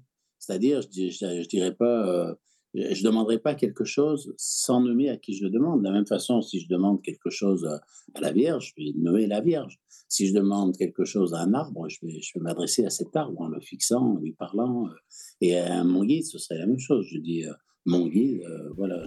Voilà, après, le, prénom, c'est autre chose, mais tu as raison de dire mon guide, voilà, parce que tu sais à qui tu parles, et le guide aussi, enfin, ou si c'était, que ce soit un arbre ou autre, comme tu le dis. La deuxième particularité, quand on a un guide, c'est que quand on a le nom de quelqu'un, alors d'une énergie principalement, qu'elle soit une fée, que ce soit même les forces du mal, n'importe quoi, quand on a ce nom, quelqu'un qui connaît le nom et qui est assez puissant peut le détruire rien qu'avec le nom. Donc, euh, si on a une fée, si on a même un guide normal, normalement, personne, personne hein. ne doit connaître le nom. Mais quand je dis personne, c'est personne. C'est quelque chose d'extrêmement privé et euh, si jamais ça tombait dans des mauvaises mains, le guide serait instantanément détruit. Quelqu'un qui sait le nom de ton guide, même Bernard, et qui est quelqu'un qui t'aime pas, va dire euh, ah bah tiens, je vais m'en prendre au guide de Bernard. Voilà, et en le, nommant, en le nommant, on envoie mhm. directement sur cette énergie-là tout le mal. Et cette énergie-là, même si c'est une fée, on n'en sortira pas. Donc voilà, si jamais vous avez le nom de votre guide, encore plus si c'est un esprit de la nature euh, qui est très puissant, alors gardez le nom pour vous et ne dites à personne que vous avez une fée. D'abord parce que vous allez passer pour des fous, mais ensuite, ça ne plairait pas à la fée. Donc, euh, tout ça, ça fait partie de, de cette approche avec ces énergies-là. On ne joue pas avec, on ne dit pas à tout le monde euh, quand on en a chez nous, euh, et ainsi de suite. Ton, ton, ton, chien, là, je ne sais pas pourquoi il saute. Mais je pense qu'il y a le corrigan parce que le, le rat, il saute de partout. Ah, chien, il fait fou, là. bizarre. Il joue avec, je crois. Il joue avec l'invisible, c'est marrant. ah ben oui, il joue avec l'invisible, ça c'est sûr. Oui, oui. Hmm. Donc voilà. Il y a une question, Bernard, euh, excuse-moi. Oui. Euh, c'est Mousseline qui avait posé la question. Enfin, je ne sais pas si c'est un rapport ou non, mais peut-être pour développer, elle demande est-ce que tu penses que les licornes existent ou non, ou ont existé? Qu'est-ce que tu penses des licornes? Moi, je pense que les licornes existent, oui, bien sûr. Oui. Elles existent. Euh, elles existent, les licornes. Bon, il n'y a, pas des licornes à tous les coins de rue. Hein. Qui ont des, des, énergies extrêmement puissantes qui, ont, qui sont magiques. Hein. Donc, et ça existe, mais elles sont très peu nombreuses. Et pour les approcher. Puis nous, on ne peut pas les voir. On ne peut pas les voir. Euh, je veux dire, c'est invisible. je, pense que, je pense qu'apparaître dans un niveau très élevé, euh, on peut, ne on peut pas les voir. D'accord. Donc, un guide pourrait les voir éventuellement. Et euh, voilà, s'il est élevé. Mais je pense que des énergies trop puissantes parce qu'elles sont. Il y a de la magie en même temps dans la forme. C'est pour ça qu'elles étaient très recherchées. Mais tout ce qui est dans les légendes, pour moi, a existé. Et moi, je crois en tout. Hein. Je suis, euh, je suis peut-être un peu bête. Mais non, non, mais non, justement, c'est intéressant. Toujours, il y a énormément de choses qui existent et euh, qui nous entourent. D'accord, donc ça existe pour toi. Enfin, non, mais d'accord, c'est la question. D'accord. ça, j'en suis sûr. J'en ai senti déjà. Ah oui, mais leur caractère, attends, qu'est-ce qu'ils nous veulent Qu'est-ce qu'elles nous veulent ou quoi Enfin? Bah, elles ne veulent rien, elles font partie, sont des, sont des forces de la nature extrêmement puissantes dans, des, dans certains lieux extrêmement puissants. D'accord, oui, je euh, comprends. Elles sont là pour le lieu, elles ne sont pas là pour nous. Donc c'est. C'est les gardiennes du lieu, quoi. Elles sont même pas gardiennes du lieu, elles, sont partie prenante du lieu. Un lieu est puissant parce qu'il y a beaucoup de choses dedans. Donc il y a aussi ce qu'on appelle, par exemple, ça j'en ai fait venir pour que j'y voit, ce qu'on appelle des vieilles forces. Donc, ce sont des forces qui ont peut-être l'âge de la planète, j'en sais rien, j'ai jamais bien regardé, ni pu savoir quel âge ça avait, mais ce sont des choses qui, au début, Jérôme, ça t'avait fait peur quand tu as vu ça. Ça ressemble un peu comme des pieuvres, mais la tête à la taille d'un arbre. des tentacules. Avec des grands tentacules. Donc, ça, ce sont des énergies. Les, avant, les, à la période mégalithique, mais la vraie, hein, je ne parle pas des oui, quand mégalithes, euh, à cette période-là, ils savaient se protéger de ces forces-là, mais ils savaient aussi bénéficier de leur protection. C'est-à-dire, ils savaient mettre des pierres, ils utilisaient trois pierres d'une certaine façon, ce qui faisait que la vieille force ne pouvait pas venir vers eux. Par contre, si quelqu'un passait vers la, vers la vieille force, ils étaient, ils étaient, ils bien abîmés. Quoi. Donc, quand on travaille énergétiquement, que ce soit avec des, choses de la nature, que ce soit avec des, même avec des âmes mauvaises ou des, forces du mal, quand on reçoit quelque chose, physiquement, on ne le sent pas forcément, pas au début. Mais notre corps énergétique, lui, il reçoit. Et quand le corps énergétique est touché, alors très vite, le corps physique aura quelque chose. Et voilà, si on ne sait pas que ça vient du corps énergétique, on aura beaucoup de mal à le soigner. Mais euh, voilà, on peut très bien, on peut très bien se retrouver tout d'un coup avec un imbago terrible dans une forêt parce qu'on aura manqué de respect à un rocher. Je l'ai vu ça aussi. Hein. Même si ça paraît bête, je l'ai vu. Connais-tu les chauds Le chaud c'est, ça me dit quelque chose. C'est une petite créature humanoïde issue du folklore irlandais. Il est souvent représenté sous forme d'un vieil homme de petite taille avec une barbe coiffée d'un chapeau et vêtu de rouge et de vert. ça, j'en ai jamais vu. Je sais pas. c'est un peu comme les corrigans, hein non, pas tout à fait. C'est pas, c'est pas la même chose. Et puis, ils, ils, sont pas la même. Euh, c'est en Irlande. Souvent, ils annoncent des choses aussi. Mais euh, voilà, il existe beaucoup de choses. Et comme je disais, il y a des choses très locales qu'on trouve de certains endroits et pas dans d'autres, comme par exemple les elfes. Moi, des elfes, j'ai eu l'occasion avec, euh, avec Jérôme aussi d'ailleurs. mais alors, du coup, ils existent, c'est le je, sais pas. Moi, j'en ai jamais vu, donc pourquoi pas. Hein. Mmh. Mais, tu es allé en Irlande? Oui, je suis allé en Irlande. Ah Mais quand je suis allé en Irlande, je n'étais pas encore euh, très. Ah oui, d'accord. Là-dedans Si, je l'étais, mais pas, pas au point de, de détecter. Enfin, j'étais pas aussi pointu dans, dans, ce que je fais. Quoi. Mmh. Et, euh, par contre, ce que je disais, c'est en Islande. En Islande, j'ai senti des, des elfes et j'en ai jamais senti ailleurs. Donc, je suppose que l'elfe, c'est la tradition islandaise mais je pense que c'est vraiment. Euh, ça reste dans le pays. Mais de, de, toute façon, là-bas, je veux dire, ils y croient. Pour eux, ça existe. Ils se posent même pas de questions. Hein. Mais ils existent. C'est comme les corrigans. Euh, c'est impressionnant là-bas, le respect qu'ils ont. Pour Exactement, c'est ça. Parce qu'enfants, il y en a énormément qui les voient. Il y en a qui jouent avec eux, il y en a qui sont rentrés dans des pierres avec eux. Même là, à une époque, euh, j'avais connu, j'avais connu une personne qui était partie faire un film en, en Islande et qui a entendu là-bas parler de, des, des, des elfes. Et il a complètement changé son film. Et euh, il, a, fait sur les elfes et il a interviewé jusqu'à la présidente de la République, qui à l'époque c'était une femme, qui avait dit en Islande, on fait rien sans l'accord des elfes.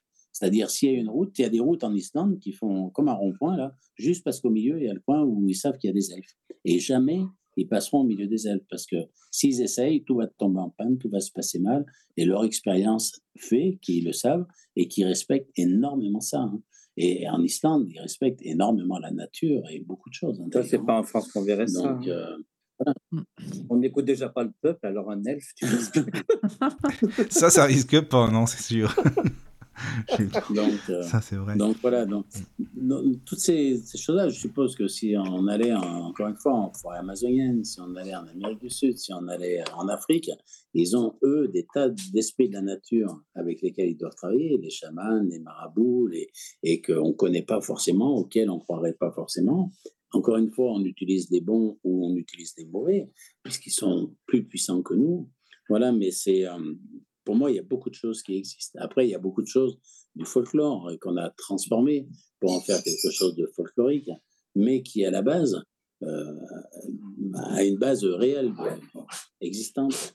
Et, toutes, ces, connaissances sont transmises de bouche à oreille. On ne peut pas les transmettre autrement. Et on peut pas, pour moi, on ne peut pas expliquer à, à, quelqu'un ce que c'est un, troll, euh, sauf s'il n'est pas présent et qu'il ne ressent pas les choses par lui-même. C'est ça l'expérience. Et c'est ça qui est important.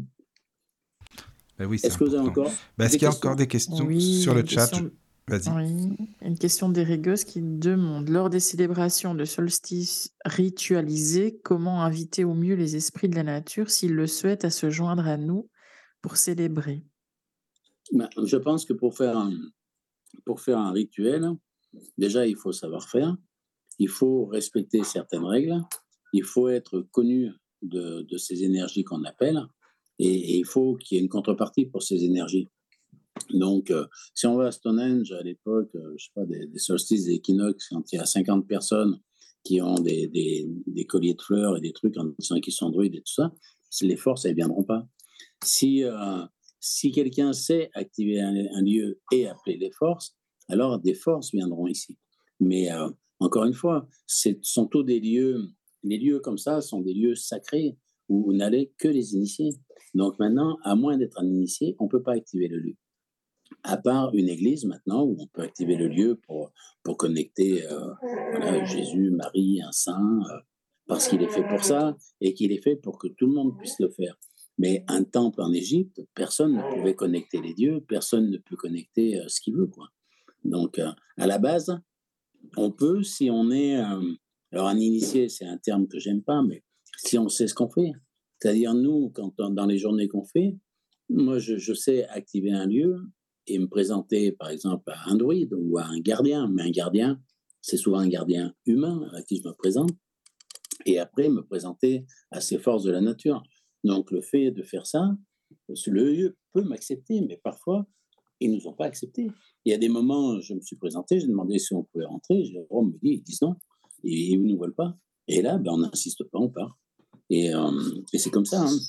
Mais alors moi, j'ai la chance de, faire souvent ça avec Jérôme, donc d'avoir les, moi les questions et lui les réponses. Mais euh, autrement, encore une fois, il faut sentir. Mais je pense que pour activer un lieu, il y a certaines règles qui sont, qui sont incontournables. Par exemple, si, on est, si on veut aller activer un lieu, par exemple, alors une roche chauffée, on pourrait. Mais il faut être sûr d'avoir sur soi rien de négatif. Et il faut être sûr de ne pas amener avec soi des, choses mauvaises, des esprits mauvais, des, qui, seraient, en étant invisibles, sont plus puissants que nous et, euh, et pourraient nous manipuler. L'effet ne viendrait pas, euh, ou elle serait en danger. Donc il y a déjà ça. Il faut se présenter, il faut activer. Un lieu est souvent activé hein, par, par une roche. Donc il faut se présenter. Enfin voilà, il y, a, il y, a, tout un rituel qui n'est pas. Et quand on arrive dans un endroit comme ça, où il y a des, ben, ce petit peuple, enfin ces êtres de la nature, et qu'on a, nous, maintenant, on a tous des bracelets avec de l'obsidienne, on a des pentacles autour du cou. Est-ce que ça peut, euh, parce que comme de l'obsidienne pour protéger ou l'œil de tigre, est-ce que ça peut les freiner parce que ça dégage quand même une énergie. Ça, je, sais pas, jamais. Les euh, pierres, elles, vivent, les pierres, c'est quand même ce qu'on porte sur nous. je demande ça. Il faudrait qu'on leur demande. Est-ce que, voilà, si on leur a, je sais pas, un collier d'améthyste ou. Ben, on va faire ça bientôt. Mais c'est vrai que c'est une, bonne question. Ça serait bien de savoir, oui, c'est mhm. vrai. Je ne pense pas que ça les choque parce que c'est quelque chose de naturel. Oui, ça vient de la nature, oui aussi. Donc ça, ça, peut peut-être leur plaire. Et euh, voilà, alors encore une fois, si la pierre est, chargée négativement par, par, nos émotions, par ce qu'on fait, par tout ça, ça va les repousser parce que sentent des énergies. Mais si la pierre a été bien, bien purifiée, etc., ça peut les attirer. Ça dépend des pierres peut-être aussi. Il y a beaucoup les pierres, il y a, il y a beaucoup d'élémentaux qui aiment les pierres. Hein. Et, euh, et, la nature aime les pierres, ça fait partie de la nature. Donc après, est-ce qu'ils aiment les pierres qui ont été, oh, mais les pénible ce chien, qui ont été, qui ont été exploitées et euh, voilà. Après, si, sont des, si on porte des pierres qui ont été euh, extraites à coup de dynamite, tout ça, ces énergies, elles vont le savoir aussi. Donc, euh, donc je sais pas, il faut vraiment leur poser la question. Et moi, je me suis jamais posé cette question-là et je ne pense pas que ce soit quelque chose de majeur dans, dans, dans, dans les relations avec ces forces-là. Donc, pour en revenir au lieu, les lieux, si on veut activer des lieux qui sont faits pour être activés, solstice, équinoxe, etc., euh, je pense que c'est compliqué. Par contre, euh, activer une rechauffée, activer un lieu naturel quand on passe, je pense que ça, euh, les gens peuvent le faire en étant, en étant comment dire, en résonance avec le lieu. Là, c'est pas forcément réservé aux initiés. Il y a plein de gens qui peuvent sentir des choses dans, dans la nature et quand on est dans la nature, il y a beaucoup d'endroits, moi je vois en me promenant, il y a beaucoup d'endroits où, où il y a des énergies de la nature, où il y a des, des fées, où il y a des choses comme ça. Et on peut les appeler, on peut les faire venir, on peut, elles nous voient passer. Donc, euh, si on les contacte, si elles sentent qu'on les appelle, ça veut dire qu'on a déjà senti qu'elles étaient là. Ça veut dire qu'on a déjà une certaine évolution dans notre ressenti. Et, et, ça peut se passer comme on était avec Jérôme, avec des gens où elles demandent à rester avec nous ça pourrait arriver sans être pour autant un initié. Par contre, en étant dans un groupe, euh, en étant dans un groupe de, personnes euh, selon qui va mener le groupe, euh, bah, il se passera au mieux rien et, au pire attirer tout ce qui, comme avec le Ouija, tout ce qui veut s'amuser avec nous ou nous détruire. Sauf si celui qui, qui s'occupe du groupe connaît toutes ces choses-là. Mais c'est pas, pas tout le monde. voilà par expérience, je sais qu'il y a beaucoup plus de gens qui dégradent des lieux que, que, des gens qui respectent les lieux, volontairement ou involontairement. Hein. Ce n'est pas forcément une question de personne, mais une question d'approche. Alors moi, j'ai une question. Euh, bon, je connais la réponse, mais c'est pour la poser pour, euh, pour les auditeurs. Bah, donne la réponse aussi. Non, mais quand, euh, laisse-moi parler. Quand malheureusement, on, voit l'horreur euh, qu'il y a eu l'année dernière, les incendies qui mmh. ravagent les forêts, que ce soit comme à Brocéliande. que deviennent ces êtres de la nature Il y en a beaucoup qui sont détruits. Ils sont détruits. D'abord, leur habitat est détruit. Et eux sont détruits parce qu'ils sont dans leur habitat. Ils ne vont pas partir. Donc, ils ne pourront pas partir. Mmh. Donc, euh, je ne suis pas sûr qu'un lutin puisse traverser les flammes pour partir. Et en plus, comme c'est mmh, à peu près tous d'origine humaine, eh ben, ça ne renforce pas euh, leur amour pour les humains. Donc, euh, voilà, il y a des endroits comme à Brocéliande, par exemple, le feu a été mis par un enfant, en plus à Brocéliande, vers le, le, Val sans retour, un endroit très puissant, très connu. C'est un enfant qui a mis le feu là-bas. Et là-bas, mes guides m'ont dit que tous les esprits de la nature ont été sauvés par ce qui est là-bas. Quoi. Mais là-bas, la Bretagne est un lieu particulier. Mais c'est pas partout. Mais c'est pas partout ailleurs. Il y en a beaucoup qui sont détruits. De toute façon, on a détruit des tas de, euh, on a détruit des tas d'habitats. Donc, on a détruit euh, tout ce qui est. Moi, quand je vois les terres cultivées, les vignes sur des sur, des, kilomètres et des kilomètres où il n'y a plus un arbre, plus un rocher, plus rien, il n'y a plus de vie. Et tout ce qui vivait là, soit est parti, mais il n'y a pas de place pour tout le monde, parce que les, les lutins, on a vu aussi qu'ils avaient leur territoire, qu'ils étaient en tribu, qu'ils ne se mélangeaient pas. Ils sont, ils sont comme nous, ils sont chacun chez eux. Et à, un moment, ben, ils ont dû, il y en a plein qui ont dû mourir. Hein. Et, la, et la nature, la planète souffre. On voit bien que la, la planète est en train de, de, de, se détruire. Quoi. Elle ne elle survivra pas. Donc les esprits de la nature qui font partie de la planète non plus. Voilà, c'est, encore une fois, c'est que mon avis, mais. Euh, Il y a Robert qui demande dans quel pays tu as vu les elfes? En Islande. En Islande. Et que là-bas, j'en ai jamais trouvé ailleurs. Mm. Bon, j'ai pas fait le tour du monde hein, non plus. Ouais, c'est ça, quoi. Mm, Il y a mm. une question sur l'application. David qui demande comment on peut les attirer dans nos jardins. Ben, dans le jardin, on peut les attirer si on est, encore une fois, très respectueux, si on aime la nature et tout, mais à condition que le jardin soit un lieu qui soit pas pollué énergétiquement, qui soit pas au milieu d'une ville. Encore qu'on a vu des esprits de la nature à Central Park, en plein New York, on en a vu partout. Mm. Donc ça doit être possible. J'ai fait d'ailleurs, je suis allé chez des gens qui me demandaient pour leur maison, et j'ai une ou deux maisons, j'ai trouvé un lutin qui était dans un lotissement, dans la maison, un terrain pas très grand, un lutin qui suivait une personne, c'est comme ça, qui avait dû s'attacher à cette personne. Donc ça, c'est possible. La personne euh, l'a trouvé en forêt, en fait, non? Donc voilà, elle l'a ramené à son insu. Parce qu'elle, en plus, là, c'était un peu un petit village, pas très grand, mais dans un lotissement. Elle n'était pas du tout en pleine campagne. Et avant, je lui ai dit, je lui ai dit, il me semble que ce lutin, il vous suit depuis un moment. Et je, alors, j'ai demandé où elle habitait avant, et elle habitait à Lyon. Alors, je me suis dit, tiens, c'est bizarre. Alors, je dis, mais comment ça se fait? En ville Alors, me dire, mais moi, je suis toujours dans les bois, je suis toujours dans la nature, j'adore aller marcher, j'adore. Et donc, euh, donc bah, il l'a choisi. Euh, et, il reste avec elle, sans doute, parce qu'elle l'amène il l'a suivi. Oui.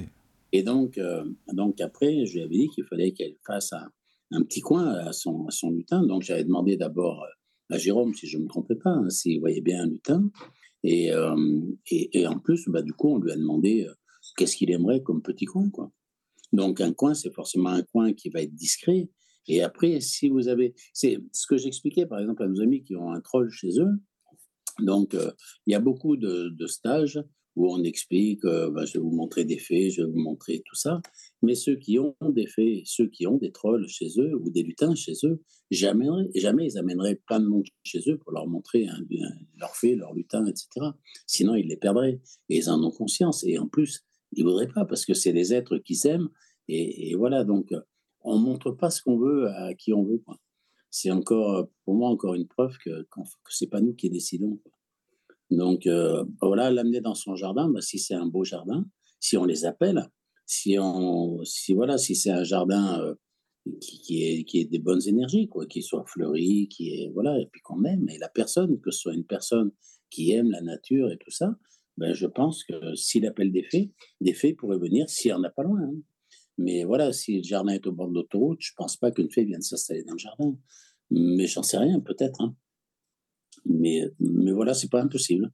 C'est pas impossible. Et, euh, et si c'est pas une fée, ça peut être autre chose. Il y a des tas de. Déjà, apprendre à communiquer. Là, vous me ferez penser, vous expliquer comment le principe pour travailler avec un arbre.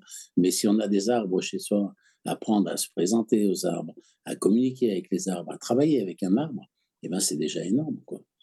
Et c'est pas forcément des choses qu'on fait souvent. Et on le dit souvent, quelqu'un qui parle à ses plantes, les plantes sont beaucoup plus belles. Quelqu'un qui, qui, voilà, qui va tous les jours regarder si la plante va bien, lui dit qu'elle l'aime et tout. En général, la plante est beaucoup plus belle que toutes les autres. Donc, euh, tout ça, ça fait partie d'un rapport à la nature que tout le monde peut avoir.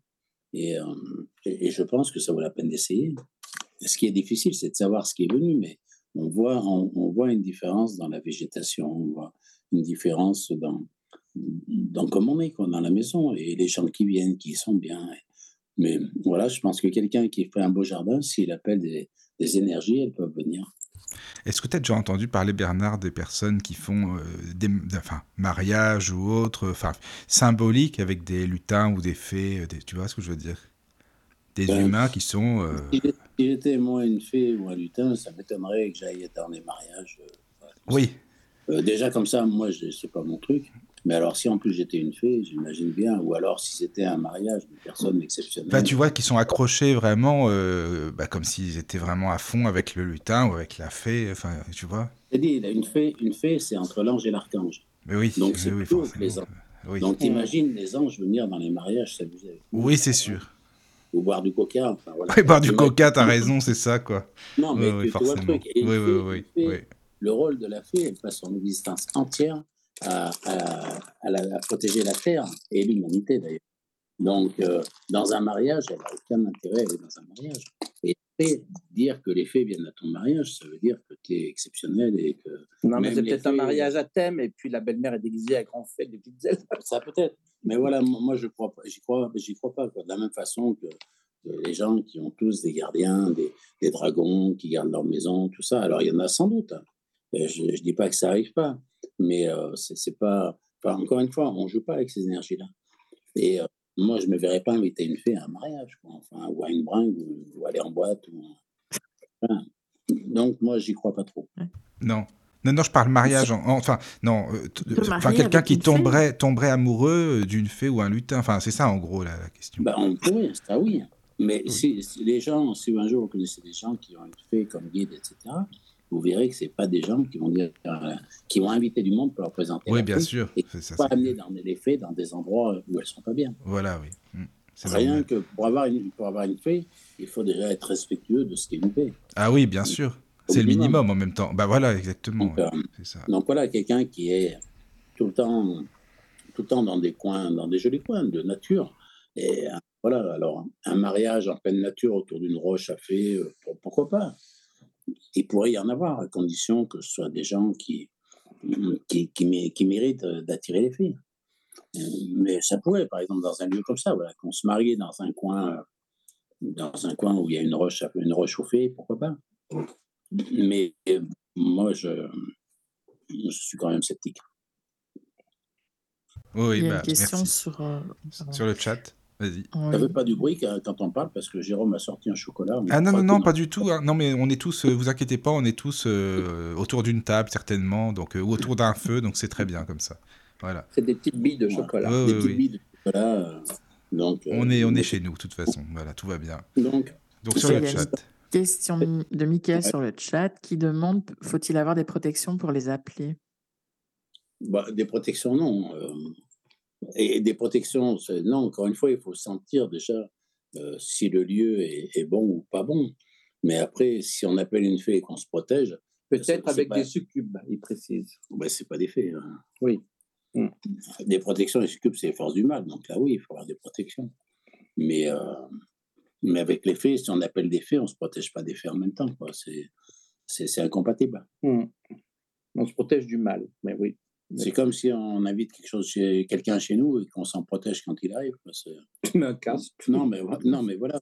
Pour moi, ça me paraît un peu paradoxal. Quoi. On ne hmm. peut pas se protéger de quelque chose euh, avec quoi on va rentrer en contact. Par contre, on va se protéger au départ, élever les protections quand on, voilà, quand on est sûr qu'il n'y a rien de mauvais, ça oui. Mais, euh, mais pour appeler une fée, il n'y a pas besoin d'avoir une protection. Il y a d'autres questions, je crois, sur le chat. Alors, il y a Robert qui, demande, par contre, avec la pollution, l'urbanisation, est-ce que les esprits de la nature ont tendance à disparaître? Ah oui, oui, moi je pense que oui, beaucoup. Hein. Et, ils souffrent, hein. ils souffrent et on les tue hein, parce qu'on leur enlève leur carreau de vie, comme, les animaux d'ailleurs. il y a des tas d'espèces animales qui meurent. Hein. Mais il y en aura encore. Et des oiseaux, et voilà, tout, tout ça. Ben, tués par la pollution, tués par le plastique, tués par l'activité humaine en général. Mais quand en plus on enlève toutes, euh, comme les forêts d'Amazonie, comme partout, là, c'est des lieux où la nature était extrêmement puissante. En détruisant tout, on détruit forcément toutes les forces de la nature, mais euh, du coup, on détruit aussi notre planète, puisque c'était elle qui, faisait, qui faisait vivre la planète. C'est en ça que ces forces-là n'aiment pas tous les humains. Alors, Coslo nous pose la question ils interagissent comment avec la matière de ce monde invisible? Mais Ils interagissent pas tellement avec la matière, ils, ils interagissent avec l'énergie d'un lieu. C'est-à-dire, quand si une fait travailler avec nous, elle va travailler sur un plan énergétique, soit en nous guidant si, elle veut, soit en, activant des choses comme ça, soit en nous soignant, soit. Voilà, mais la, la matière ne les intéresse pas plus que ça. Quand elle, si elle travaille sur la nature, si elle travaille sur un arbre, elle ne travaille pas sur le bois, elle travaille sur l'esprit qui est dans l'arbre. Chaque arbre, c'est un esprit. Il y a un esprit dans chaque arbre et il y a des esprits, euh, des faunes, qui, sont responsables d'une certaine quantité d'arbres. Mais, euh, chaque arbre, et c'est en ça encore, quand on travailler avec un arbre, on travaille avec l'esprit de l'arbre, et il faut que cet esprit soit dans l'arbre, parce qu'il n'y a pas toujours non plus. Donc, euh, donc voilà, si une fée travaille sur une forêt ou sur des fleurs, elle ne travaille pas sur la matière, elle travaille sur l'énergie qui est dedans. Pour, pour, faire pousser la matière, à la limite, pourquoi pas. D'accord. Donc, est-ce que... Ils sont liés à des animaux bien spécifiques? Enfin, ils peuvent soigner des animaux aussi? Je suppose, oui. Je, les fait? Je pense, euh, je pas, je demander Je pense, oui, oui, oui. Vraiment, elles peuvent intervenir hein, pour euh, intercéder, oui. Oui, très certainement, oui. Et euh, peut-être les aider, les guider aussi. quand des animaux qui sont perdus, ils peuvent très bien être guidés par des forces comme ça. Hein. Pour rentrer chez eux. Ouais. Ou, justement les guider quand il va y avoir une catastrophe. voilà. Et faire partir, ça, je, je pense que c'est fort possible. Donc, est-ce que vous voulez qu'on parle des arbres? Oui. Euh, moi, je veux bien, oui, avec plaisir. C'est vrai que ça, c'est un sujet aussi qui m'intéresse beaucoup. Je demande aussi par rapport à ça qu'ils ne peuvent pas interagir avec la matière, comment ils peuvent voler les chaussettes hein?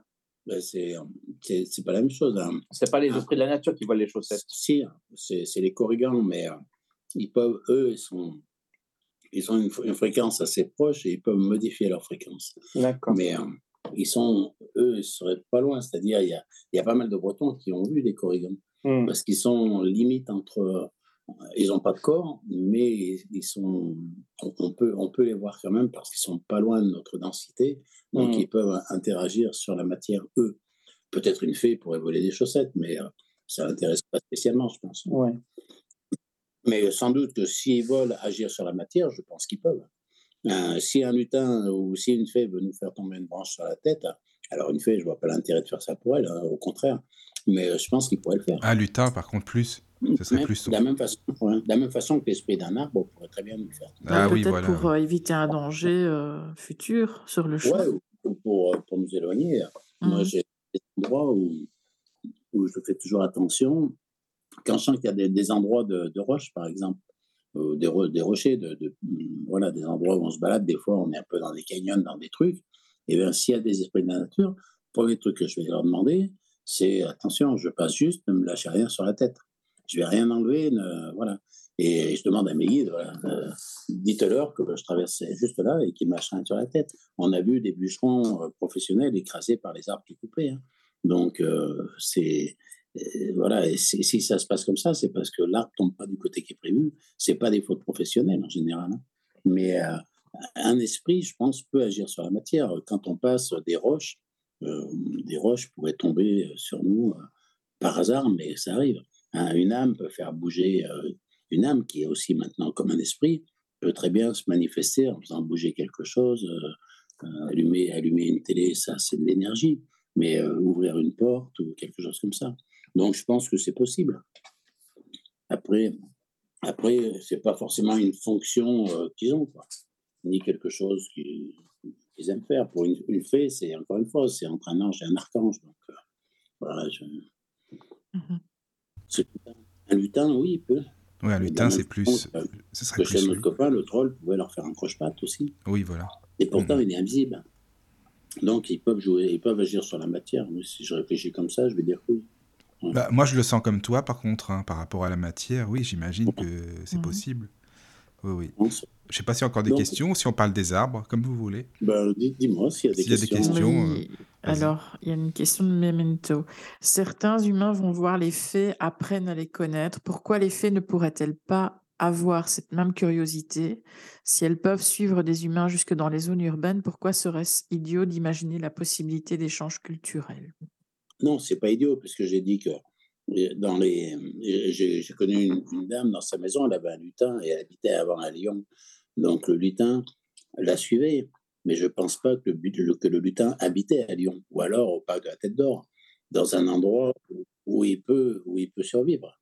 De la même façon que, comme on expliquait tout à l'heure avec Jérôme, en plein Central Park, qui est un parc euh, dont une bonne moitié a été faite à coup de bulldozer et de choses comme ça, hein, mais on trouve des esprits de la nature, on trouve le petit peuple, on trouve euh, plein de choses comme ça.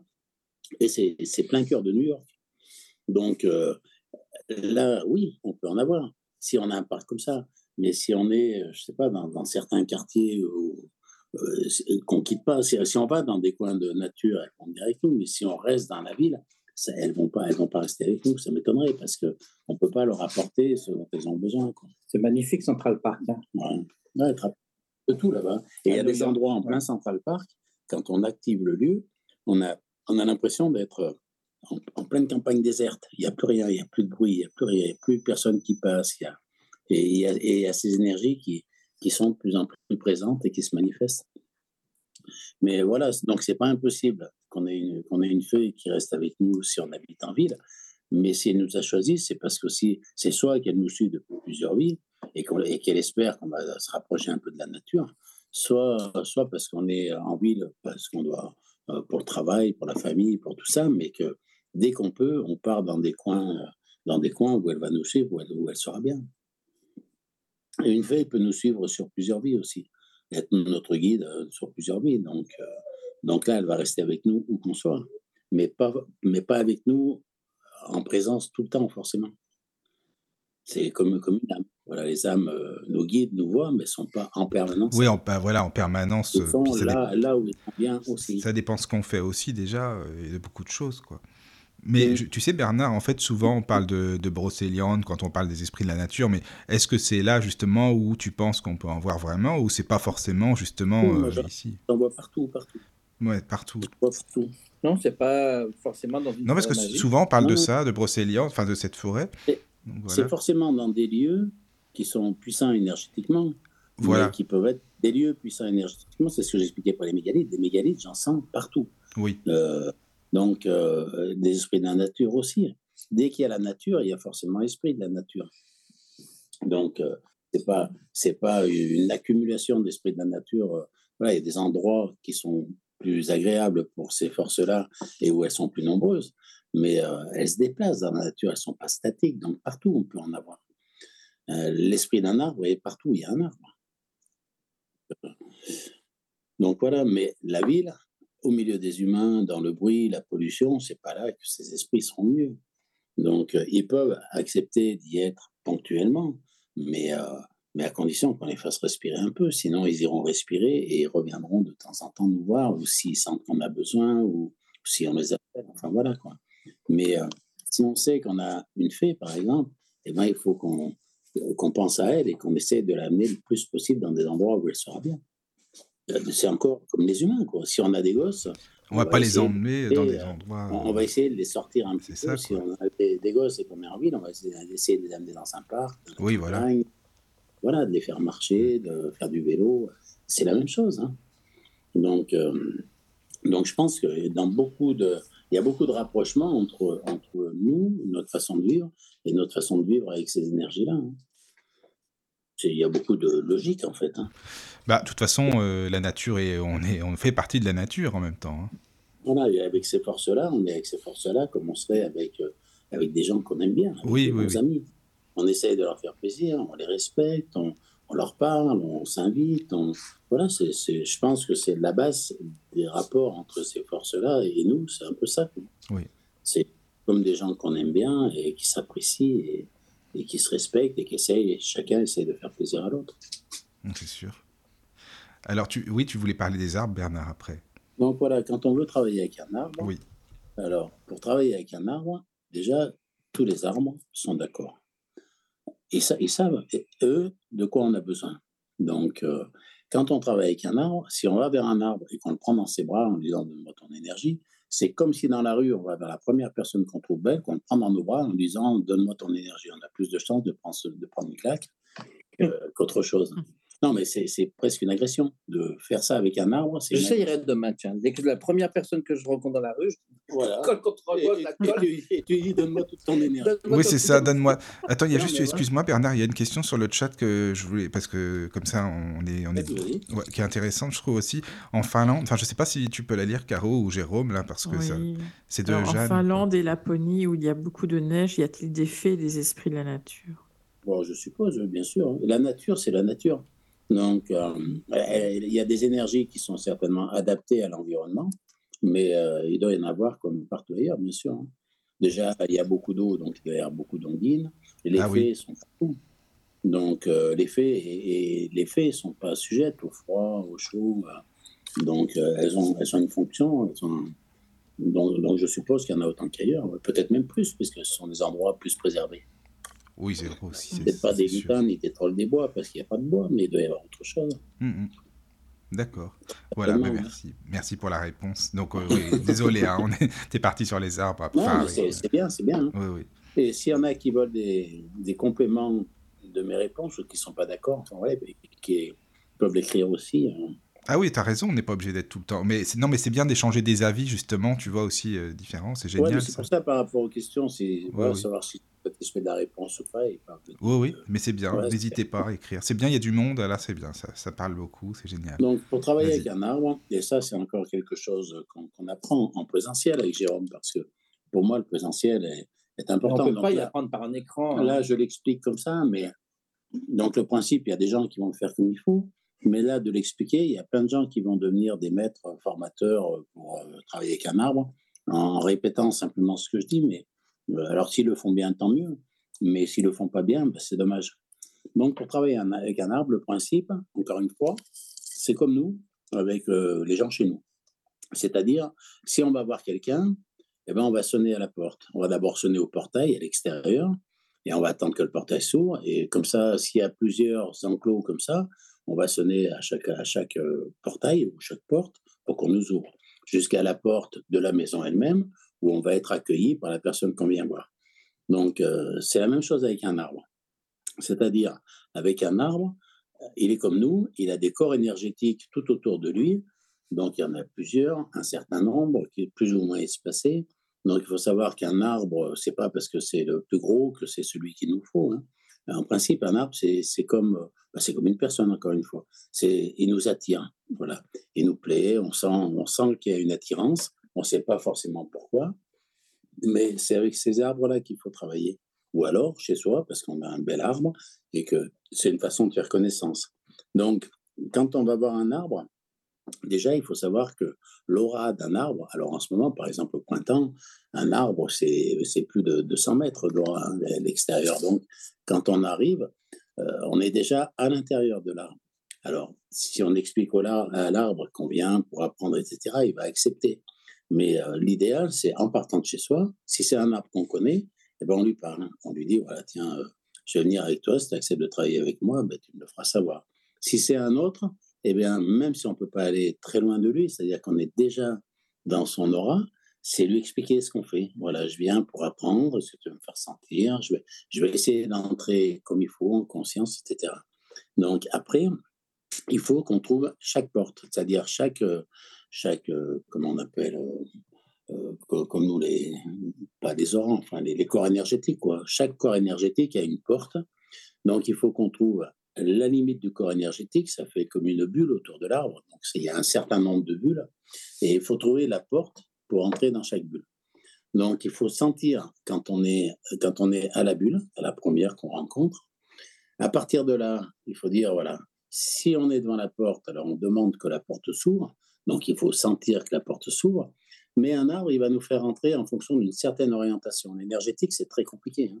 C'est pour ça que les gens veulent simplifier, aller très très vite, parce que, parce que ça les énerve de perdre du temps à tout faire. Mais Si on veut faire un vrai travail, c'est compliqué. Donc, on va demander, alors on fait souvent ça avec des, baguettes coudées, par exemple.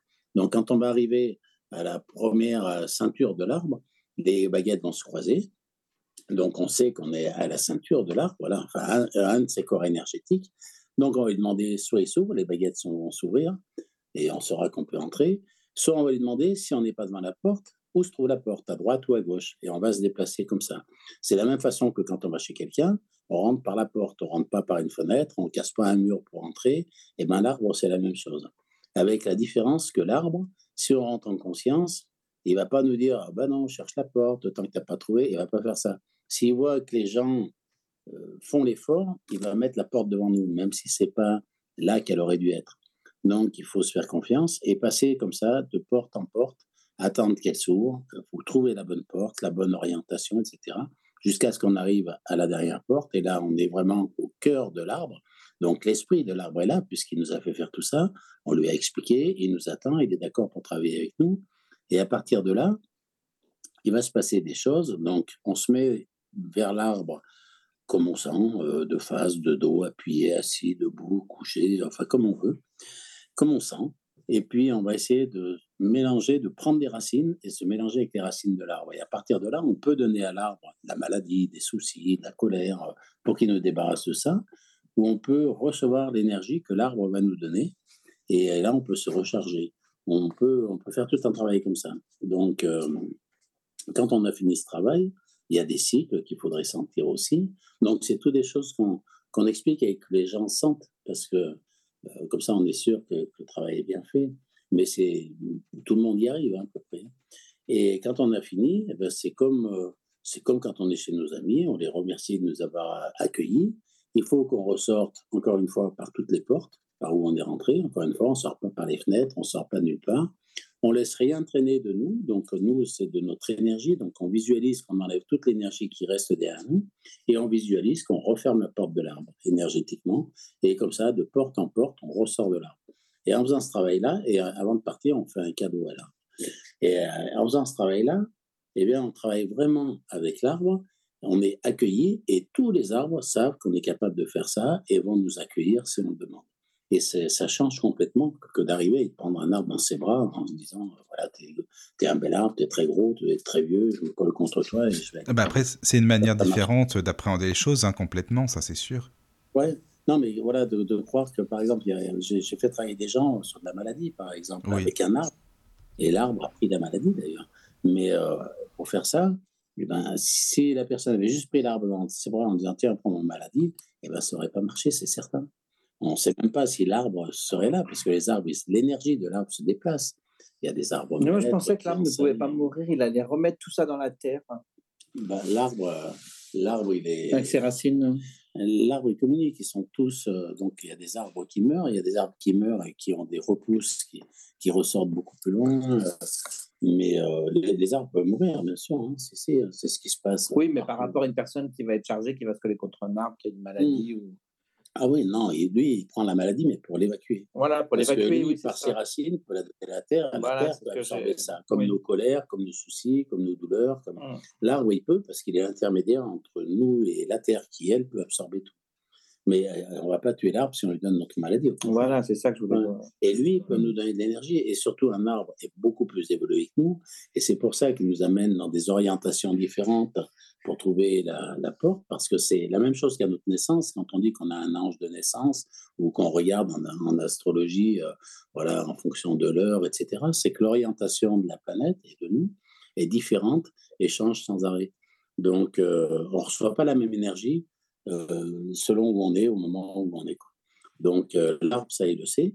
Et lui, il va nous faire rentrer là où c'est le mieux pour nous, pour nous, pour nous remettre le mieux possible en réinitialisation de notre propre énergie.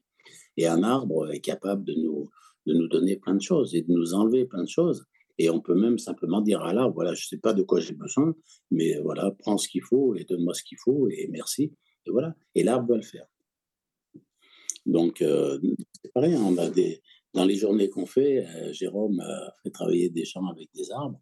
Et je crois que beaucoup ont senti, il y a même des gens qui ont dit que ça leur avait enlevé beaucoup de, de douleurs qu'ils avaient depuis des années. Mmh. Ça, Jérôme, oui, exprime-toi.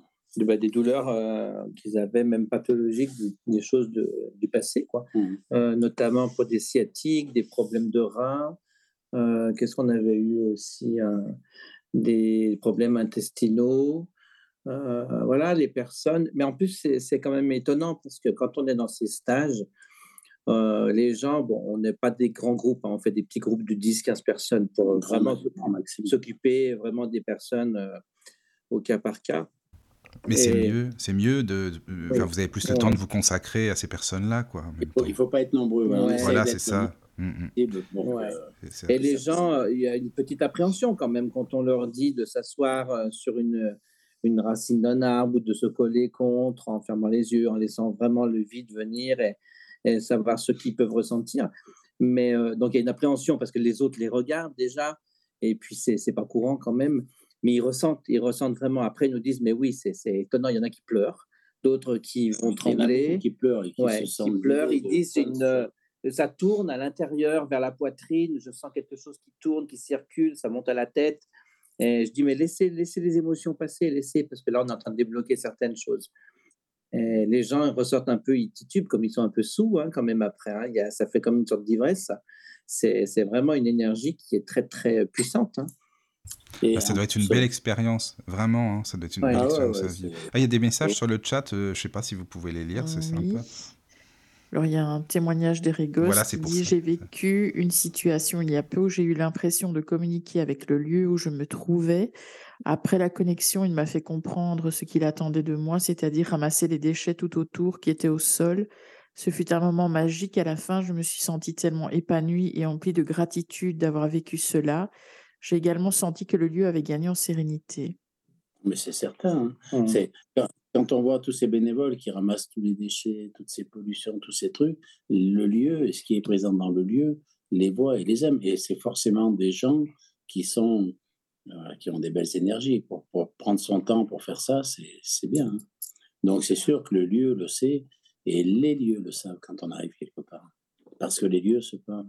Et donc, euh, pour en revenir aux arbres, par exemple, il y a des arbres avec qui on travaille comme ça. Donc, on interpelle, on sonne, on rentre, etc. Mais il y a des arbres qui appellent Jérôme directement pour proposer. Alors, Jérôme est médium, hein, il y a encore des gens qui vont pas le croire, etc., comme d'habitude. Mais voilà, il y a, comme, euh, comme l'arbre, c'est un esprit, c'est une énergie.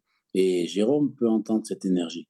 Et encore une fois, c'est comme les âmes. Je suppose qu'il ne peut pas obliger un arbre à parler, pas plus qu'il peut obliger une âme à parler. Mais ces âmes-là peuvent interpeller Jérôme ou d'autres médiums, sans doute. Hein. Mais, et donc, certains arbres proposent eux-mêmes de travailler sur des personnes. Ça nous est arrivé, hein, Jérôme. Et dans ce cas-là, on passe pas ses portes. Parce que c'est l'arbre qui propose et dit, qui dit comment se mettre, où se mettre.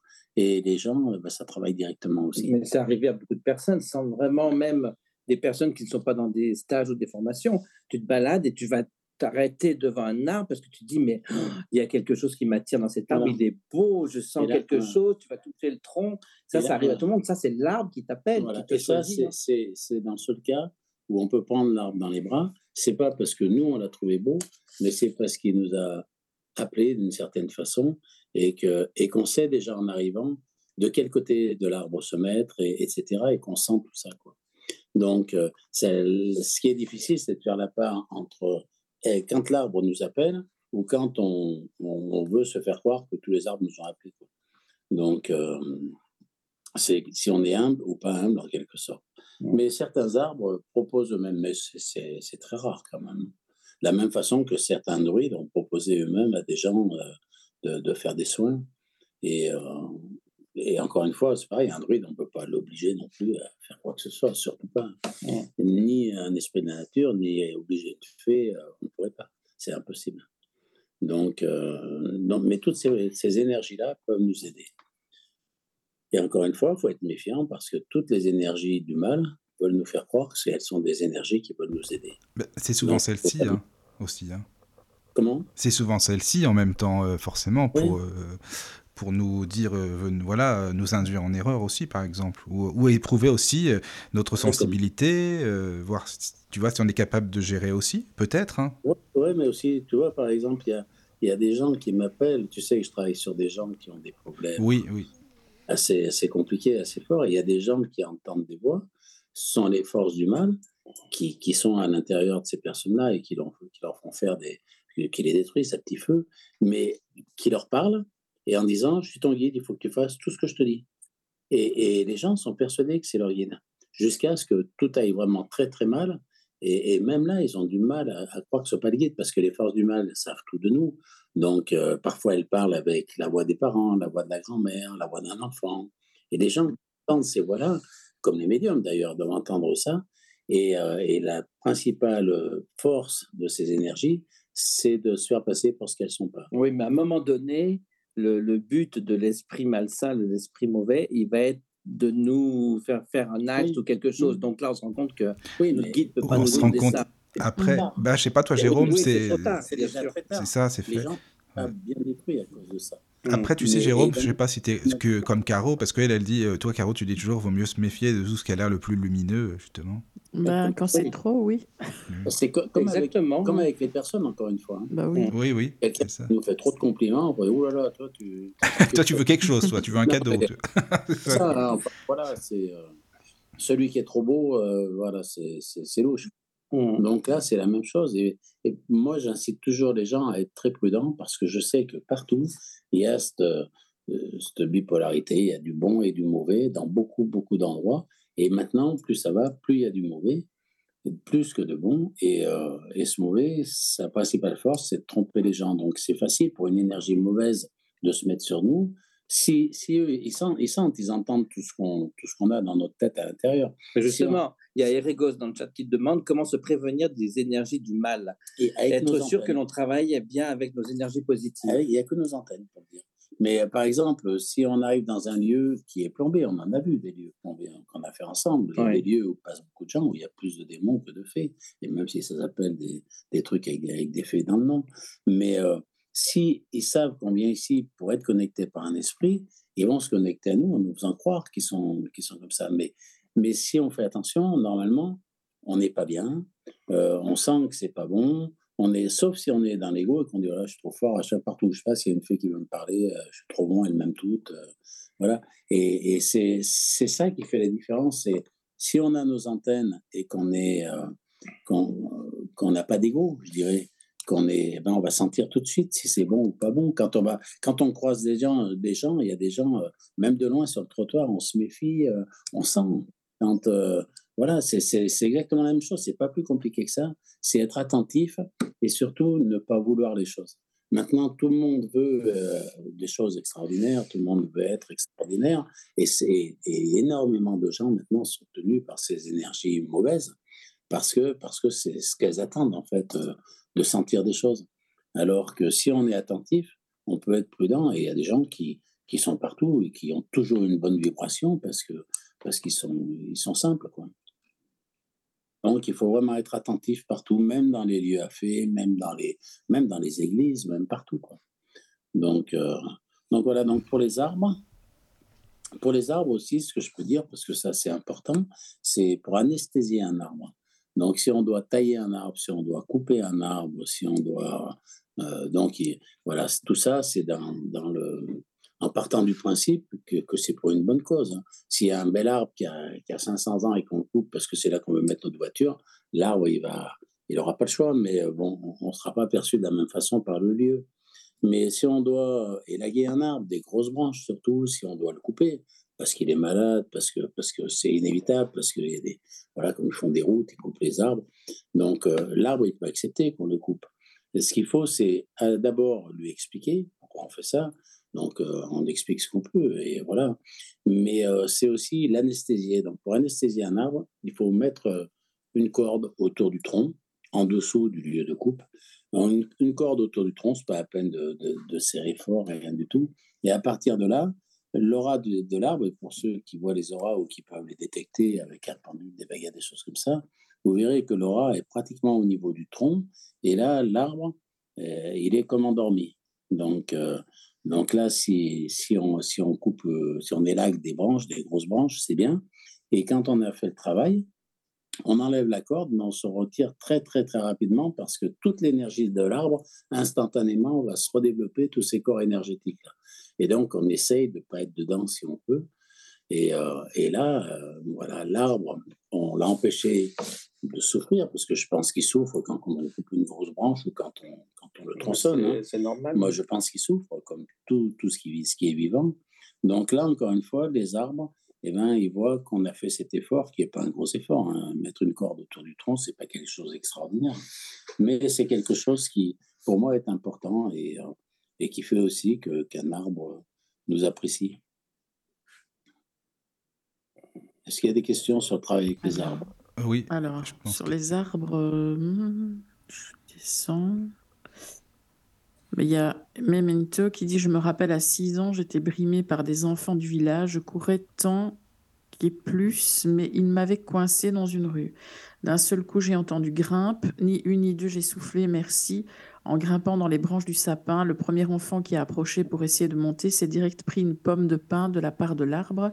Ce qui a été fantastique dans cette histoire, c'est que les autres enfants ont été terrorisés et avaient instinctivement la conscience de l'esprit de l'arbre. L'enfant qui s'est pris la pomme de pain s'est même adressé directement à l'arbre en l'insultant pour la pomme de pain reçue. Ah oui, d'accord. C'est fort possible. Hein, ouais, c'est dingue. Ça va pas être fréquent, mais c'est possible. Hum. Pourquoi? Parce que les enfants ont aussi cette perception que les adultes n'ont pas. Oui, voilà. C'est comme la médiumnité jusqu'à 7 ans à peu près.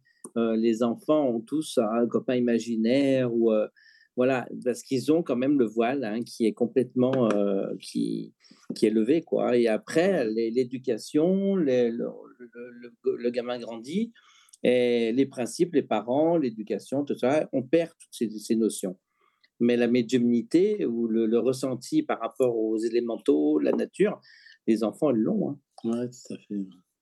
Donc, euh, donc voilà, pour ce qui est des esprits de la nature, moi, je pense qu'on a abordé. Dernière question de Davy euh, qui demande J'avoue que j'ai un peu de mal avec la notion de fée mélangée avec l'idée d'ange et d'archange, dans le sens où les fées, c'est quand même de base une croyance païenne, les anges, une croyance judéo-chrétienne. Là où le christianisme a classé les êtres de la nature comme des êtres démoniaques, comment est-il possible de les mettre en comparaison? Bah, après, c'est une vision, euh, une vision. Euh, voilà, tout le monde n'a pas la vision ni chrétienne, ni religieuse, ni de toutes ces choses-là. Quand quand on parle, par exemple, de, de, de Brocéliande, du Graal, voilà, il y avait, euh, il y avait dans la tradition plus ancienne, c'était des déesses, par exemple. Et, et donc, quand l'Église est arrivée, on ne pouvait pas dire que les déesses n'existaient pas, puisque ça faisait des milliers d'années qu'on les vénérait. Mais comme c'était païen, ben, on les a appelés des fées. Donc les faits existent pour, pour l'Église. Donc, euh, donc tout, tout, ce qui est le Graal, euh, que ce soit la fée Viviane, euh, la fée Morgane, l'Église s'est jamais opposée assez à cette vision-là. Hein. Donc, donc voilà, c'est une vision, c'est une vision humaine de quelque chose. Après, encore une fois, ce que je dis toujours, il faut faire sa propre expérience. Hein.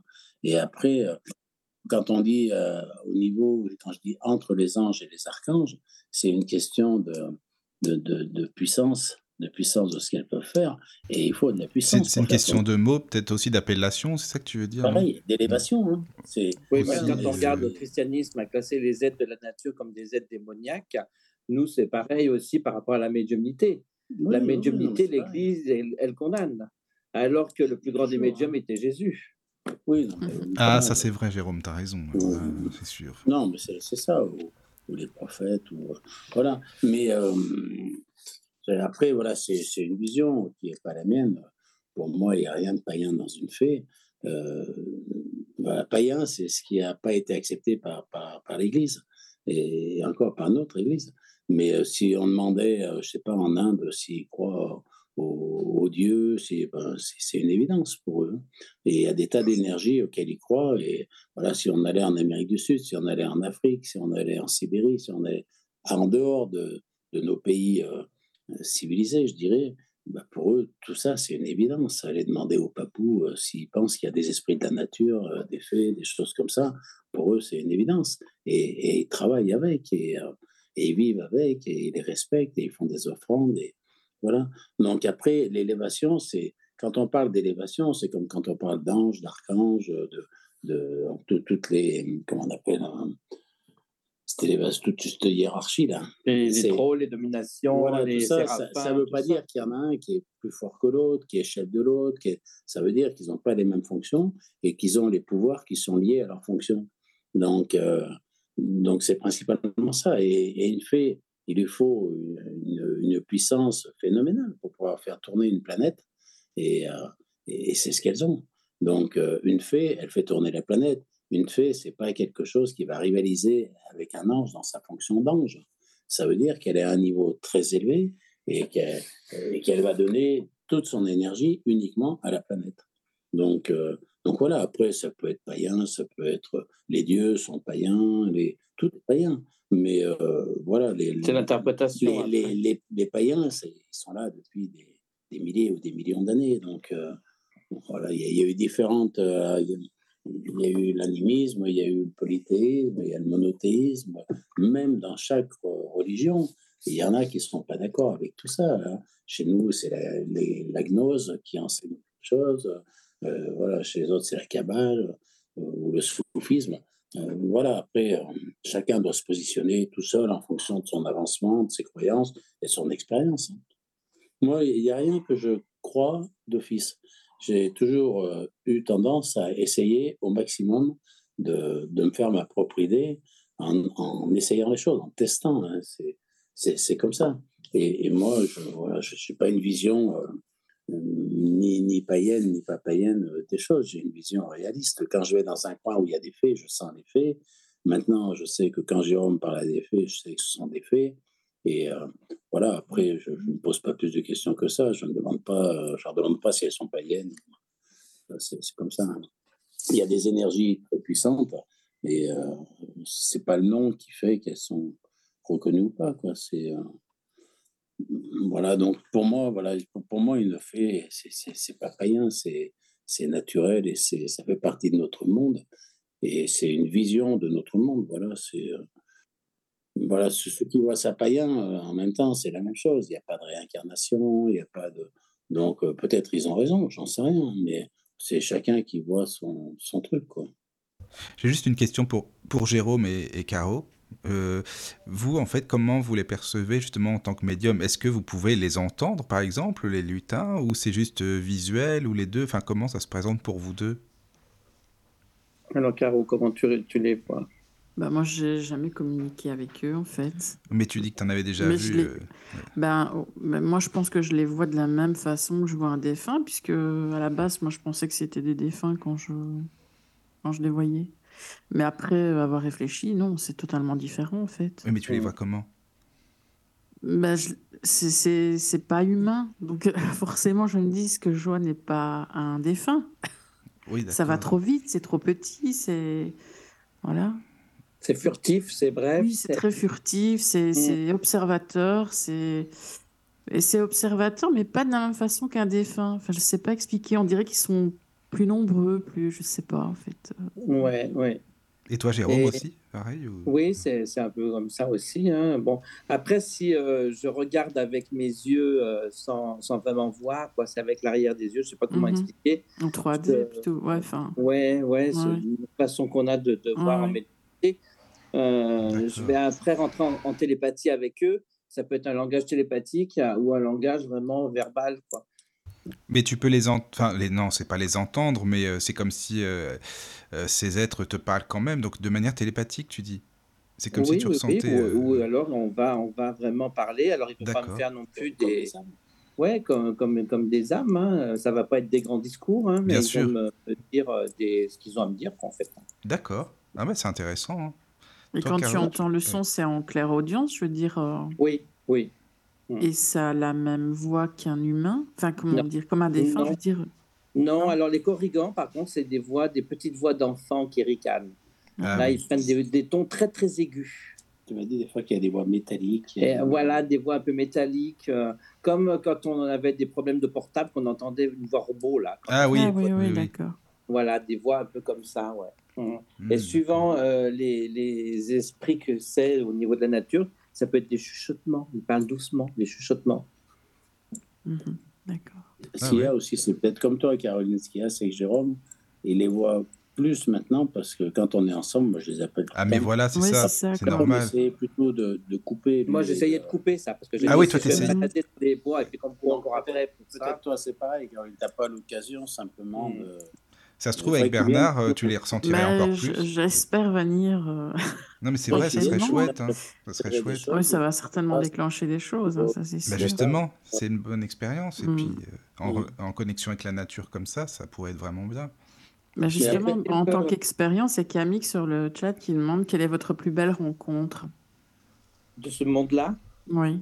Oh, moi, c'est Jérôme. Non, mais je ne suis pas un lutin. je me demande des fois.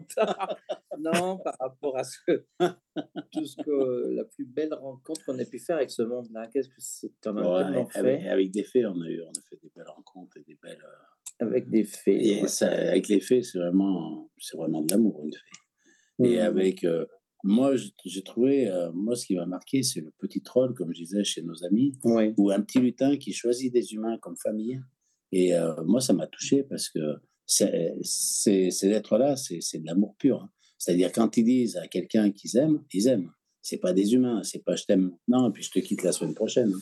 Donc, eux, quand ils disent je t'aime, c'est-à-dire, ils partagent tout et, ils donnent leur vie sans aucun problème, comme un chien, un animal. Quand un chien, euh, son maître, il meurt, un chien peut très bien se laisser mourir, hein, sans, sans, aucun, sans aucun regret, sans rien du tout. parce que ce qu'il aimait le plus, c'est parti. Donc, euh, voilà, ces êtres-là. Moi, si, je sais, ma plus belle rencontre que j'ai faite. Alors, c'était pas forcément bien, euh, comment dire, beau, mais ça a été une rencontre euh, très particulière quand on était au Pays de Galles. On était dans un.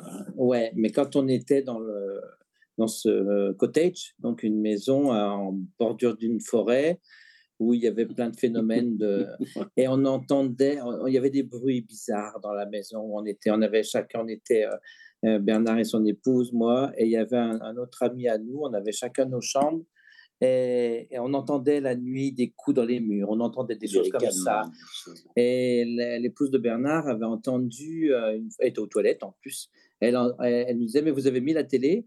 Et moi, je dis, euh, mais non, on discute en bas, il n'y a pas de télé. elle entendait des ricanements d'enfants qui faisaient comme ça. elle était terrifiée. Elle avait peur. Il a fallu qu'on aille en haut pour l'aider et tout, parce qu'elle ne pouvait plus sortir. Elle était terrifiée. Et moi, j'ai suivi le, le, son et je les ai vus. Ils étaient cachés. Ils étaient cachés. Ça les a mis en colère. Ça les a mis en colère parce que j'ai trouvé leur cachette. Ils étaient trois ou mmh. quatre à, plat ventre comme ça et les, pieds relevés, quoi, comme des enfants qui, qui s'amusent. Ils s'attendaient pas. Ils s'attendaient pas, ouais. Et ça, j'ai dit waouh. J'étais, moi, je, me suis penché aussi. J'ai trouvé leur, leur cachette. Et j'ai trouvé que c'était une très belle rencontre, même si c'était pas une rencontre euh, amicale, quoi. Parce ah bah ça les a mis en colère. Ils t'ont piqué toutes tes affaires. Ils m'ont piqué un t-shirt que j'ai jamais retrouvé. Euh, ouais, ouais, ça a été euh, mais terrible. Ils se sont vengés. Mais j'ai trouvé que c'était euh, un super souvenir parce que je les ai vus de près. Je me suis penché, j'étais à plat ventre aussi, je les ai trouvés dans une cachette. Et on était euh, tête contre tête, quoi. Et ils n'ont pas aimé. Hein. Mais j'ai trouvé ça, c'est un super souvenir. Après, euh, toutes les rencontres, moi, ça m'a marqué, hein, que, ce, que, ce, soit des dragons, des fées, des lutins ou bien d'autres choses. C'est incroyable de voir que tout ça existe vraiment, que ça fait des milliers d'années qu'on en parle et qu'on peut. Mais il y a des gens qui sont pas médiums, qui sont dans les groupes avec nous, qui perçoivent, qui ont vu passer des, des faits, des ondines. Alors on voit, ce sont des reflets, ce sont des mouvements, ce sont des choses. Donc on a toujours un doute sur ce qu'on voit. Mais quand plusieurs personnes le voient et ou, le voient à plusieurs endroits ou font des photos, bien c'est bien parce qu'ils voient des choses, hein, comme les orbes quand ce sont des âmes. Comme voilà, on peut aussi voir des choses que sans être médium. Hmm. Donc, euh, voilà, une belle rencontre, c'est sentir qu'il y a des belles énergies. Je pense que les gens qui sont venus avec nous, la belle rencontre, c'était de, de, que ces, ces êtres-là travaillent sur eux et certains ont été soignés hein, de, de, choses qu'ils avaient depuis des années qui ont été terminées. Et pour eux, je pense que ça, c'est une belle rencontre de voir que ce monde-là, on peut aussi euh, travailler avec, on peut faire des choses avec, que ce monde-là nous aime et que c'est pas si compliqué que ça d'entrer en conscience, euh, d'entrer en, oui, il faut entrer en conscience, mais d'entrer en contact avec ces, ces choses-là si, si on entre en conscience. Et c'est, c'est principalement le fait qu'on soit trop rustre qui, qui fait qu'on ne les voit pas. Le fait qu'on soit trop rustre, qui fait que qui fait. tu dis pourquoi fait Non, fait, fait, ben, fait. C'est une petite. Euh, euh, non, enfin voilà, je, je pense que c'est quelque chose. Parfois, on va dans, dans, une forêt et on revient, on se sent bien parce qu'on a été nettoyé, rechargé. Très souvent, dans les forêts, il y a une bonne énergie, on baille sans arrêt. C'est parce que ça élimine plein de choses et on, on nous redonne plein d'énergie à la place. Et mmh. c'est pour ça qu'il y a des endroits où on se sent bien, des endroits qui sont très beaux, des endroits qui sont apaisants. Et voilà, et c'est toutes ces rencontres-là. Quand on sait regarder la nature, elle est belle, hein, la nature. Mmh. Mais on peut dire, évidemment, ils se nourrissent pas de choses humaines comme nous, mais est-ce que les lutins, on peut dire quand même, par exemple, ils, enfin, ils se nourrissent d'énergie, de, de choses de la nature, c'est-à-dire, comment on peut expliquer ça en fait? La manière qu'ils auraient de se nourrir finalement? Je pense qu'ils doivent se nourrir de, feuilles. De, feuilles, de... oui, voilà, c'est ça. Ils sont, ils sont proches de la matière quand même. Oui, Donc ils doivent nourrir aussi de, choses comme ça, je pense, ah, de oui de choses comme ça. Mmh. Ah oui, non, mais je, je, pensais ça, tu vois, c'est pour ça, des choses de la nature, quoi, tout simplement. Et après, de l'énergie des lieux, parce qu'ils sont. Oui, aussi, l'énergie. Oui. Mmh. Donc, euh, ce sont des êtres d'énergie principalement, comme nous. Hein. Oui, oui. Sauf que, sauf que ils s'en rappellent et qui sont principalement dans des lieux d'énergie, alors que nous, on, est principalement dans des lieux où il n'y a plus aucune énergie. Ça, et c'est la différence, mais. Euh, mais admettons, ils sont dans un jardin, par exemple, je sais pas, où poussent des salades, ça peut être ça, ou autre chose, des tomates, des choses comme ça. Ben, ils peuvent peut-être euh, se, se nourrir ou imaginer qu'ils se nourrissent de ah ça. Oui, oui, tout à fait. Hein. Moi, je pense. Hein. oui, je pense aussi. Oui, oui. oui. Euh, D'accord. On leur a demandé ça, ce qu'ils mangeaient. Non, mais tu as raison, ça, serait intéressant de demander, c'est vrai, pourquoi pas. Voilà. Voilà, en tout cas, c'est super intéressant, les amis, hein, vraiment. Euh, Merci beaucoup. Voilà, et c'est surtout, euh, pour moi, hein, arrêter de croire que, si on croise un esprit de la nature, alors il faut qu'on en fasse notre esclave, qui garde notre maison, qui garde ci, qui fasse ça. Et notre approche, enfin notre approche dans les journées qu'on fait avec Jérôme, c'est vraiment l'inverse, c'est de dire, ben voilà, on, essaye d'entrer en contact. Euh, Jérôme fait les contacts et, euh, et, c'est ces énergies-là qui nous disent ce qu'elles ce qu'elles veulent, ce qu'elles aimeraient, ce qu'elles nous proposent. Euh. Et les questions, c'est souvent euh, bah, qu'est-ce qu'on peut faire comme offrande, qu'est-ce qu'elles aiment, euh, comment ne pas les déranger, comment se présenter quand on entre en forêt, qu'est-ce qu'ils n'aiment pas chez les humains. Est-ce qu'une ondine peut vivre s'il n'y a plus d'eau, qu'on est dans... Qu'est-ce qui se passe avec les sécheresses pour eux Voilà, ce genre de questions. Et ça, c'est des questions qui qu'on leur pose jamais. Mmh. En fait, on détruit tout et jamais on se pose ces questions-là. Donc euh, après, l'approche est complètement différente. Et quand on revient, ben, les gens en général, il y a des endroits et des, des, formations qu'on fait où le sort est complètement vidé. Parce que très souvent, on s'est fait absorber notre énergie. Et des, des, lieux comme ça, quand on rentre, en principe, on est vivifié. Quoi. Et euh, comme quand on fait des fois des marches en montagne, dans les bois. Et, voilà, quand on est dans des lieux de nature, et avec des, esprits de la nature, eh bien, en général, euh, c'est bénéfique pour nous. Chaque, euh, chaque humain peut entendre quand même euh, sans avoir de, de don particulier. Je pense. Quand les, les, arbres, quand on passe et que des arbres grincent alors qu'il n'y a pas de vent, qu'on entend des, des, ils se frottent l'un contre l'autre alors qu'il n'y a pas un brin de vent, on entend des branches qui, L'esprit de l'air, par exemple, on voit souvent l'esprit de l'air qui se manifeste. On voit des fois une branche ou une feuille qui bouge très très vite et elle est la seule. Il n'y a pas de vent, rien ne bouge. Et là, il y a soit une branche, soit quelques feuilles qui bougent très très vite. Et c'est souvent. Ah oui, qui tournent sur elles-mêmes. Par exemple, qui mmh. s'agitent, qui attirent notre attention. et, très souvent, si on se connecte sur cette, cette force-là et qu'on lui dit, ben, voilà, si c'est pour que je te vois, ben, passe sur la branche d'à côté. Et là, ben, parfois, eh ben, c'est la branche à côté qui se met à bouger. Mmh. Et là, de la même façon que si on demande à un nuage de prendre des, des formes qu'on reconnaît, eh ben, très souvent, ça, ça, se fait aussi.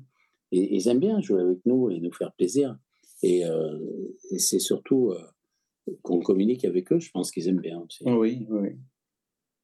Je pense qu'ils aiment bien, oui, communiquer avec nous, jouer avec nous. Je suis d'accord avec toi. Moi, je le ressens comme ça aussi, hein, vraiment, quoi. Et, ouais. toi, Michael, qui ne vois pas, ben, je pense que dans des lieux comme ça, tu pourrais sentir des choses que nous, on sent pas.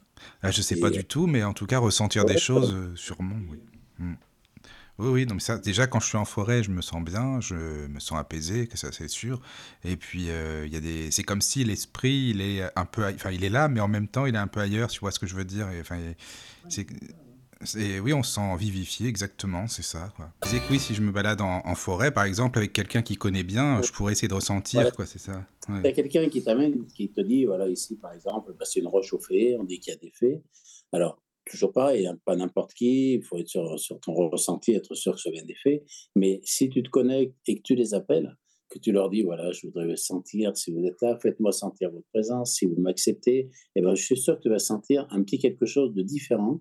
L'air va être, la vibration de l'air autour de toi sera différente. En toi, ça va être différent et tu vas, tu vas sentir qu'il se passe quelque chose. Et euh, des fois, c'est pas plus que ça, mais c'est une première approche qui vaut la peine. Oui, oui, mais c'est intéressant. En tout cas, ça me, ça me plairait de faire ça. Quoi. Mm. C'est vrai. C'est vrai. Ah, ils passeront voilà. peut-être par les sons hein, avec toi. Par, par les sons, c'est possible, c'est pas. Ou les odeurs, ou les sons, oui. Enfin, ça... Oui, pourquoi pas. Ouais, ou peut-être tu sens mieux les vibrations des choses. Aussi, oui. Tu es obligé de au sens, donc. Euh... Oui. Donc oui, peut-être que tu dirais mieux que, que, que moi. Hein. Je sais pas. Écoute, j'en sais rien. Faut, faut essayer, faut essayer. C'est ça, oui. Oui, oui. Alors, je sais... tout seul, et voilà, si tu sais que c'est un endroit où tu te sens bien, essaie de dire si je me sens bien, s'il y a quelque chose, alors manifestez-vous, faites-moi sentir que oui. Que, je pas. Bah, donc à Brocéliande, tu, tu n'as pas ressenti? Ah bah à Brocéliande, oui, j'ai enfin, ressenti, euh, déjà je me suis senti hyper hyper bien, ça c'est, ça, c'est sûr, le lieu. Et puis euh, les énergies, oui, mais c'était apaisant pour moi en fait, si tu veux, c'est, c'est plus euh, des mhm. énergies qui ont fait que, en fait, c'est, c'est bizarre, c'est comme s'il y avait un... Le temps n'était pas le même. Je sais pas si vous voyez ce que c'est comme si le temps il passait différemment de quand je sortais de la forêt. C'est bizarre, je sais pas. Eh ben, parce qu'on est, parce qu'on est bien. Mm. Oui, Et le temps est plus le même dans le monde des énergies. Ah, mais c'est ça alors, c'était différent, quoi. Mais c'était vraiment bien. Mm. Après, voilà, chacun ressent à sa, sa façon. Et euh, c'est comme quand on fait du pendule ou des choses comme ça. Et après, il faut savoir comment on ressent. Oui, voilà. Il mm. faut s'habituer un peu, quoi. Oui, oui, oui, mm. oui, Mais je pense que tout le monde peut ressentir. Et enfin, nous, quand on fait des journées comme ça, tout le monde le sent. Et personne qui ne le sent. En fait, euh, tous les gens sont plutôt. Euh, enthousiaste. Et, et tant mieux, hein. tant mieux. Tout le monde, je crois que. Bah, je sais pas si on a fait. Si... la nature, à oui. peu près. Oui, je pense. Les gens demandent des futures dates ou des endroits de stage. Oui, si tu peux... ah oui Bernard, c'est vrai, si tu peux indiquer pour finir l'émission ce que tu bah, proposes. Le prochain, le prochain qu'on fait, il est dans le Tarn, dans le Cidobre, et c'est le 8-9 mai. C'est une journée, euh, le 8 ou le 9 mai. Il y a deux dates pour une journée. Et après, normalement, on n'en a pas de prévu avant, octobre. avant fin septembre, début octobre en Bretagne. À la forêt de Walbois. Voilà, entre-temps, on va essayer, nous, de... Parce que nous, tous ces lieux où on va, on essaie d'y aller avant déjà, de reconnaître les lieux, de se présenter. On aimerait faire Fontainebleau, parce qu'on nous a beaucoup parlé de Fontainebleau. Ouais, Fontainebleau, ça m'aide beaucoup. Donc, il y a plusieurs personnes qui m'ont proposé de me guider, donc euh, je vais peut-être faire ça. Et puis, à partir de là, euh, s'il y a des sites euh, nouveaux, on m'a proposé aussi en Alsace, voilà, il y a des sites un peu partout. Hein. On va peut-être faire des, quelque chose euh, vers Limoges aussi. Euh. Voilà, là, ce serait peut-être plus nul de travailler avec des arbres, ça moins, parce que j'ai plus de temps que Jérôme. Mais voilà, les prochains pour les esprits de la nature, c'est 8-9 mai pour le, dans le Cidobre. Là, moi, je serai là aussi. Euh, après, Bernard, il fait des stages de pendule, en Bretagne, mais sans moi. Mais, D'accord. Et alors, les auditeurs peuvent te joindre où, Bernard, s'ils ont envie de te, joindre? Bah, sur, mon, sur mon téléphone, c'est 06 20 43 74 06. D'accord. Donc, sur mon téléphone, sur mon Facebook. Aussi, oui. Euh, voilà, c'est aussi m'envoyer un message, quoi, mais vraiment un SMS sur le téléphone. D'accord. Donc, euh, pour Brocéliande, pas Brocéliande, pardon, le Cidobre, donc, comme on a dit, on, on a déjà quelques inscrits, on ne prend pas beaucoup de monde. Mais euh, voilà, s'il y en a quelques-uns qui veulent. Qui habitent vers Castres, on, on, essaiera, ou qui veulent découvrir le coin. Déjà, ceux, ceux, qui veulent venir, euh, regardez des photos sur Internet du CIDOB et vous verrez déjà le, le lieu, le site. Déjà, oui. Le dont on parlait tout à l'heure. Mm, mm. C'est assez extraordinaire. Ah, c'est bien. Euh, D'accord. Et, et, toi, Jérôme, si on veut te joindre, s'il y a des auditeurs qui veulent entrer en contact avec toi au 06 11 49 82 28. Mais il faut plus envoyer un texto parce que les lignes sont pleines tous les jours, tous les jours. Ah bah, J'imagine. Ça, c'est sûr, c'est clair. Oui. il faut savoir aussi qu'il y a y a un Jérôme Vibert médium euh, qui le pirate depuis des années. Ah oui, c'est vrai. Donc, euh, oui, il faut surtout, surtout, si vous êtes contacté par cet usurpateur, ne jamais payer en avance. Moi, on paye après le rendez-vous. Même quand c'est un rendez-vous en visio, on paye après la séance. On ne paye pas avant. Et le, et le Jérôme Vibert Medium, le vrai, euh, combien 9, 9K, 9000 followers. Ouais, et l'autre en a au maximum 500. Donc, ah oui, d'accord. Hein, parce qu'il a tout copié. 500, hein. c'est quand même 500 qui, qui, ont mis des likes ou qui le suivent, alors que c'est un pirate. Hein. Bah oui, c'est un pirate. Le, site est, le site est identique à celui de Jérôme. Par contre, il a, euh, il, a certainement pas, la même voix. parce que, ah, non, mais je dis ça parce que bon, ça m'a fait rire. En fait, il y a quelqu'un qui a écrit un jour euh, sur la radio du Lotus euh, ça se trouve, c'est même pas le même Jérôme, le vrai que vous invitez. je dis, ah bon, d'accord, c'est pas le vrai, ok. Enfin, ça ah m'a fait rire. Non, mais je me rappelle. Non, mais non, non, je suis l'usurpateur. Oui, c'est ça. En fait, on le sait. Oui, voilà, c'est ça exactement. La, grosse, la grosse différence avec Jérôme, c'est que ceux qui connaissent Jérôme et tous ceux qui lui écrivent et qui le suivent, ça, qu'ils savent qu'il est très, très, très difficile d'avoir un rendez-vous. Et avec le pirate, il a toujours des tas de rendez-vous à vous donner dans les jours qui ah, viennent. évidemment, oui. Donc, euh, voilà, vous ne laissez pas avoir. Y compris, il donne même des rendez-vous parce qu'il ne doit pas suivre nos émissions. Il donne même des rendez-vous le jour où Jérôme fait des masterclass ou des choses comme ça. Quoi. Et il a quand même des gens qui le suivent. Alors, c'est compliqué. Hein. Il demande de l'argent avant. Enfin, voilà tout ce qui se fait. Euh. Après, c'est vrai que les gens me reconnaissent aussi au, niveau du timbre de la voix. J'ai quand même fait plusieurs bah, émissions, quand même. bien sur YouTube que des radios aussi, qu'on m'avait appelé. Moi aussi, avec ma Mais, euh, en tout cas, voilà, c'est pour ça, les vrais échanges, c'est sur le téléphone. Donc, euh, voilà, si on vous demande des sous avant, ben, ni Jérôme ni moi demandons des sous avant d'avoir entendu vraiment. Surtout que c'est des sommes qui ne sont pas du tout mes tarifs. Hein. Il prend 150, 165 euros. Ah, quand même, ça va quoi. 300 euros ah, ouais, pour euh, libérer une âme, soi-disant. Ah, ben il y en a plein, tu sais, qui font ça. Il y en a plein. Hein. Alors là, si Jérôme vous écrit en vous disant qu'il a plein de places disponibles tous les jours, alors euh, voilà, ceux qui. Je suis à la retraite. Ceux qui connaissent Jérôme savent que c'est. Ah ben nous, on le sait, hein, ça c'est sûr déjà, c'est vrai. Donc voilà, vous ne laissez pas avoir avec, euh, ça. Mmh. Et autrement, euh, plutôt SMS que des appels, c'est ça Comment, alors il y a Michael qui nous demande dans le chat, comment ça s'écrit le lieu du site euh, du stage? S-I-D-O-B-R-E. Sidobre. Sidobre. S-I-D-O-B-R-E. Le site d'Obre. Oh, c'est magnifique, hein. c'est magique. Hein. Et très, très, très ancien. Donc on découvre tout ça. Donc dans les lieux, dans les, dans les journées comme ça, on fait euh, donc, euh, moi j'explique en quoi ces, sites sont pas tous naturels et euh, on, essaye de, comprendre pourquoi. Et Jérôme fait les contacts avec ce que j'appelle les druides qui sont là-bas. Et après, tous les lieux où il y a ces énergies de la nature, que ce soit des fées, des lutins ou d'autres choses, encore une fois, je, sais où ils sont à peu près, je les sens, je les appelle, et s'ils veulent se manifester, ben, Jérôme fait les contacts et, discute avec, et les gens, du coup, peuvent poser des questions. Donc, ça se passe comme ça. Dans les stages que moi, je fais avec euh, les stages pendules, c'est apprendre à, vraiment à utiliser un pendule, mais de façon opérative. Regarder un niveau vibratoire, parce que ça peut sauver la vie à beaucoup de gens de savoir euh, la vibration de ce qu'ils mangent, de ce qu'ils boivent ou de ce qu'ils écoutent. Et après, c'est apprendre à, à, trouver des polarités, que ce soit de pierres, des arbres, des choses comme ça, apprendre à purifier des bijoux, des objets, apprendre à dynamiser euh, quelque chose, apprendre justement euh, la détection d'eau, etc. Et puis travailler avec les arbres, justement, mais en réel. Donc, euh, voilà, on fait des choses un peu complémentaires. Jérôme fait, lui, quelquefois des masterclass où il explique le sel, c'est ça, hein, comment mmh. utiliser le sel ou quoi encore. Oui, le sel, les protections. Les bougies, les, protections. Peut-être les cartes. Oui, je vois dans le chat encore, on me dit il n'y a pas moyen de faire fermer ce, ce, site, là, de l'usurpateur. Ben, on a essayé. Facebook, à chaque fois qu'on le signale, ils nous disent qu'il est qui respecte la charte Facebook. Ah oui, mais Facebook, il s'en fiche, hein, de toute façon. Ça fait un compte en plus et puis c'est tout. Quoi. Non, mais après, après c'est comme ça. D'abord, il ne doit pas pirater que Jérôme, mais après, c'est comme ça dans les mails. On reçoit des mails du gouvernement, de la police, de, des DF, de tout le monde avec des vraies entêtes. Hein. Bah, tu sais, on a eu euh, une médium aussi à la radio et c'est pareil. Euh, il y, a un compte aussi euh, qui a été usurpé. Enfin, quelqu'un a pris son identité aussi. Quoi. Vous devez être abonné à ça, les médiums. Bientôt, ça va être la même pour Caro. Ça bah non, ça a déjà été fait. Ah oui? Ah bah oui, d'accord. La personne qui a pris mon identité, qui a écrit un bouquin avec ma vie. Ah oui, c'est vrai en plus, oui. Oui, oui, oui. Elle a fait un livre, en fait, elle s'est fait. Euh, elle en a fait un livre. elle a dit c'était Caro. En disant que c'était elle. c'était elle qui l'avait. Enfin voilà, en gros, c'est ça. Quoi. Si c'est pour te mettre en valeur, ça va encore. Ben non, c'était mal écrit. Donc. Euh... c'est elle qui s'est fait du fric avec, surtout. Il y avait, il y avait pas mal d'erreurs, mais bon, voilà quoi.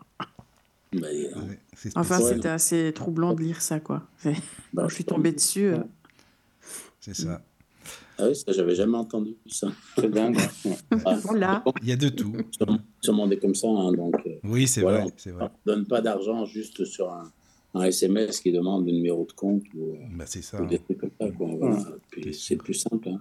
Mais bon, on le répète à chaque fois parce que son compte progresse tout le temps. Ah oui, bah, tant qu'à faire, petit à petit, euh, voilà, ça y va. Quoi. Mais en tout cas, vraiment, merci les amis pour l'émission. Hein, C'était hyper merci bien. À vous. Hein, comme merci toujours. À tout Et puis, les bah, auditeurs. quand vous voulez, évidemment, on remet ça euh, pour un autre thème. Oui, si, vous si, si, veulent nous joindre, ben, Facebook, euh, oui, Bernard voilà. Guiraud, Bernard Guiraud, la page. Et puis 06 20 43 74 06 pour moi. Et toi, répète ton numéro. 06 11 49 82 28. Voilà. Voilà, voilà. Et, bien, on souhaite une bonne nuit à tout le monde. Bonne Exactement. Dormez Merci bien. Merci de m'avoir invité. Avec Merci plaisir. Mais tu sais, peut-être Bernard, peut-être qu'on va voir des fées, des lutins euh, cette nuit, on ne sait pas, après une émission ah, comme ouais, ça. Pourquoi pas C'est vrai. Il faut, faut, essayer voilà. d'en appeler. C'est ça, oui. Merci à tous. Il faut essayer d'en appeler. Après, leur oui. dire, euh, elles peuvent venir dans les rêves. Hein. Mais c'est vrai, oui. Voilà. Donc, Dormez euh, bien. bonne, nuit. Bonne, bonne nuit. Bonne nuit. Bonne nuit. Au revoir. Entrez dans la sérénité et la paix, la paix, la paix, la paix. Bienvenue sur la radio du Lotus.